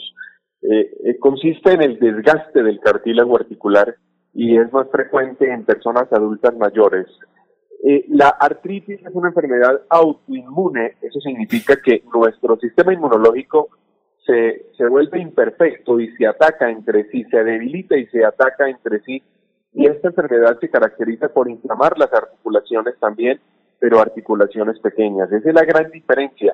Lo importante es que en cualquiera de estas dos enfermedades, la medicina biológica tiene la mejor opción terapéutica para tratarla, para devolverle la movilidad a las personas que la padecen y definitivamente tener una mejor calidad de vida. ¿Cuáles son, señor Ubel, los síntomas de las enfermedades? Los síntomas, dolor articular, mucho dolor en las mañanas, en la noche, eh, eh, crujición en las articulaciones, incapacidad, rigidez, esa es una de las características. También se presenta deformidad, es decir, que las articulaciones se inflaman, se agrandan y eh, también, lógicamente, que eso imposibilita el desarrollo de muchas actividades de la vida diaria. Desafortunadamente, las personas que padecen de artrosis o de artritis tienen altísimas limitaciones para bañarse, para vestirse, para subir, para bajar escaleras. Pero con la medicina biológica le hemos devuelto la calidad de vida a muchas personas a través de, de nuestra empresa en la ciudad de Bucaramanga y en las demás ciudades donde estamos. ¿La artrosis y la artritis son enfermedades exclusivas de los adultos mayores? No, señor. Eh, la artrosis es una enfermedad, sí, de los adultos y de los adultos mayores, pero existe artritis juvenil, es decir, eh, personas muy jóvenes, incluso niños, pueden presentar dolor en las articulaciones y los papás muchas veces, como no saben que existe la artritis juvenil, dejan pasar esa, esa, esos síntomas desapercibidos y los niños o los jóvenes se, se agudizan las enfermedades y es la artritis juvenil. Así que hay que estar muy atentos a los niños, a los jóvenes, para que puedan empezar un tratamiento a tiempo y que no se vuelvan enfermedades tan incapacitantes como hoy en día sucede, que cuando ya van al médico es cuando ya han pasado mucho tiempo de, de sentir los síntomas y ya la enfermedad ha tomado bastante fuerza. Así que es muy importante que acudan a un médico prontamente pero especialmente que acudan a la medicina biológica, que es una eh, eh, medicina que detiene el avance de las enfermedades. ¿Qué beneficios ofrece la medicina biológica para tratar estas enfermedades? Bueno, lo primero es que la medicina biológica tiene unas propiedades órgano-protectoras y órgano-regeneradoras. Eso significa que se detiene el avance de la enfermedad, que devuelve, modula el dolor, devuelve la capacidad de hacer las cosas que anteriormente había perdido. Alfonso, la medicina biológica está elaborada a base de células de animales, minerales plantas, es decir, que trabajan organismos vivos de la naturaleza procesados por laboratorios de la mejor importancia a nivel mundial y que tienen el respaldo de la Organización Mundial de la Salud. Esta medicina biológica es la que está disponible en la IPS CINES y en la que hoy le estamos diciendo a todos los eh, eh, a todas las personas de Santander, de Bucaramanga, que acudan a la medicina biológica, que somos una IPS libre de COVID y que pueden recibir estos tratamientos total, con total seguridad para que eh, recuperen su salud rápidamente, que no estén sometidos en riesgo de contagio de COVID. Somos una empresa libre de COVID y que puedan recibir estos, estos tratamientos totalmente en un lugar totalmente seguro. Amigo oyente de Radio Melodía, si usted sufre dolor articular a causa de artrosis o artritis, el testimonio de la religiosa Catalina Páez, religiosa Catalina Páez, pues le puede ayudar a encontrar la solución en IPS Cines con medicina biológica. Catalina, oh, eh, sí, estimada religiosa, ¿cuál era su estado de salud y cómo lo superó? Sí, mire, el año pasado yo estuve muy enferma. Cuando estaba sentada y para poder caminar tenía que pararme despacito, cogerme de alguna silla o de la pared para poder caminar. Cuando una hermana compañera de mi comunidad me dijo que existía ese centro mm, internacional de especialistas y bueno, mi Dios me regaló como venir a este tratamiento y gracias a Dios he sentido mucho la mejoría. Ahora me siento como una reina. Ah, bueno, hermana Catalina, muchas gracias por ese testimonio para aquí, para todos los santanderianos. Finalmente, señor Uber Zuluaga, ¿a dónde se pueden comunicar las personas interesadas en Bucaramanga? Nos pueden llamar al teléfono 643 68 68. 643 68 68. Llamen después de las 8 de la mañana a este número telefónico, reserven la cita. Durante este mes estamos otorgándoles a los padres de familia un bono muy importante para la consulta. Deben agendar una cita durante el mes de junio y se hacen acreedores a este bono. Así que los señores que estén eh, padeciendo de este tipo de enfermedades les vamos a otorgar ese bono para la consulta. Llamen después de las 8 de la mañana. Este es el número telefónico de IPS Cines, especialistas en medicina biológica. Teléfono en Bucaramanga, 6 43 68 68. Repito, teléfono en Bucaramanga 643 68 68, mi querido Alfonso. Muchas gracias, señor Uber, muy amable por haber estado aquí hoy Radio Melodía. Bueno, Germán, la de irnos, la de irnos, Germán. Germán. Señor, la de, irnos. Pues tras los desmanes de, de, anoche en Bucaramanga, tres policías gravemente heridos fueron trasladados al Hospital Universitario de Santander para recibir atención médica. Los policías fueron atacados con bombas molotov y uno de ellos se debate entre la vida y la muerte. Según un audio que rodó en redes sociales, se escucha a un policía que reportaba a su superior que el personal médico del Hospital Universitario de Santander los había tildado de cerdos y asesinos.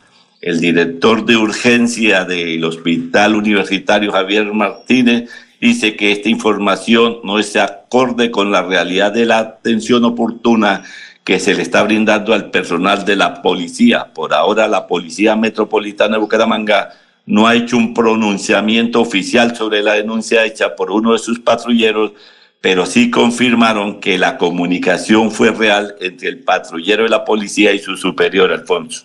Bueno, la de irnos, don Julio, doctor Julio.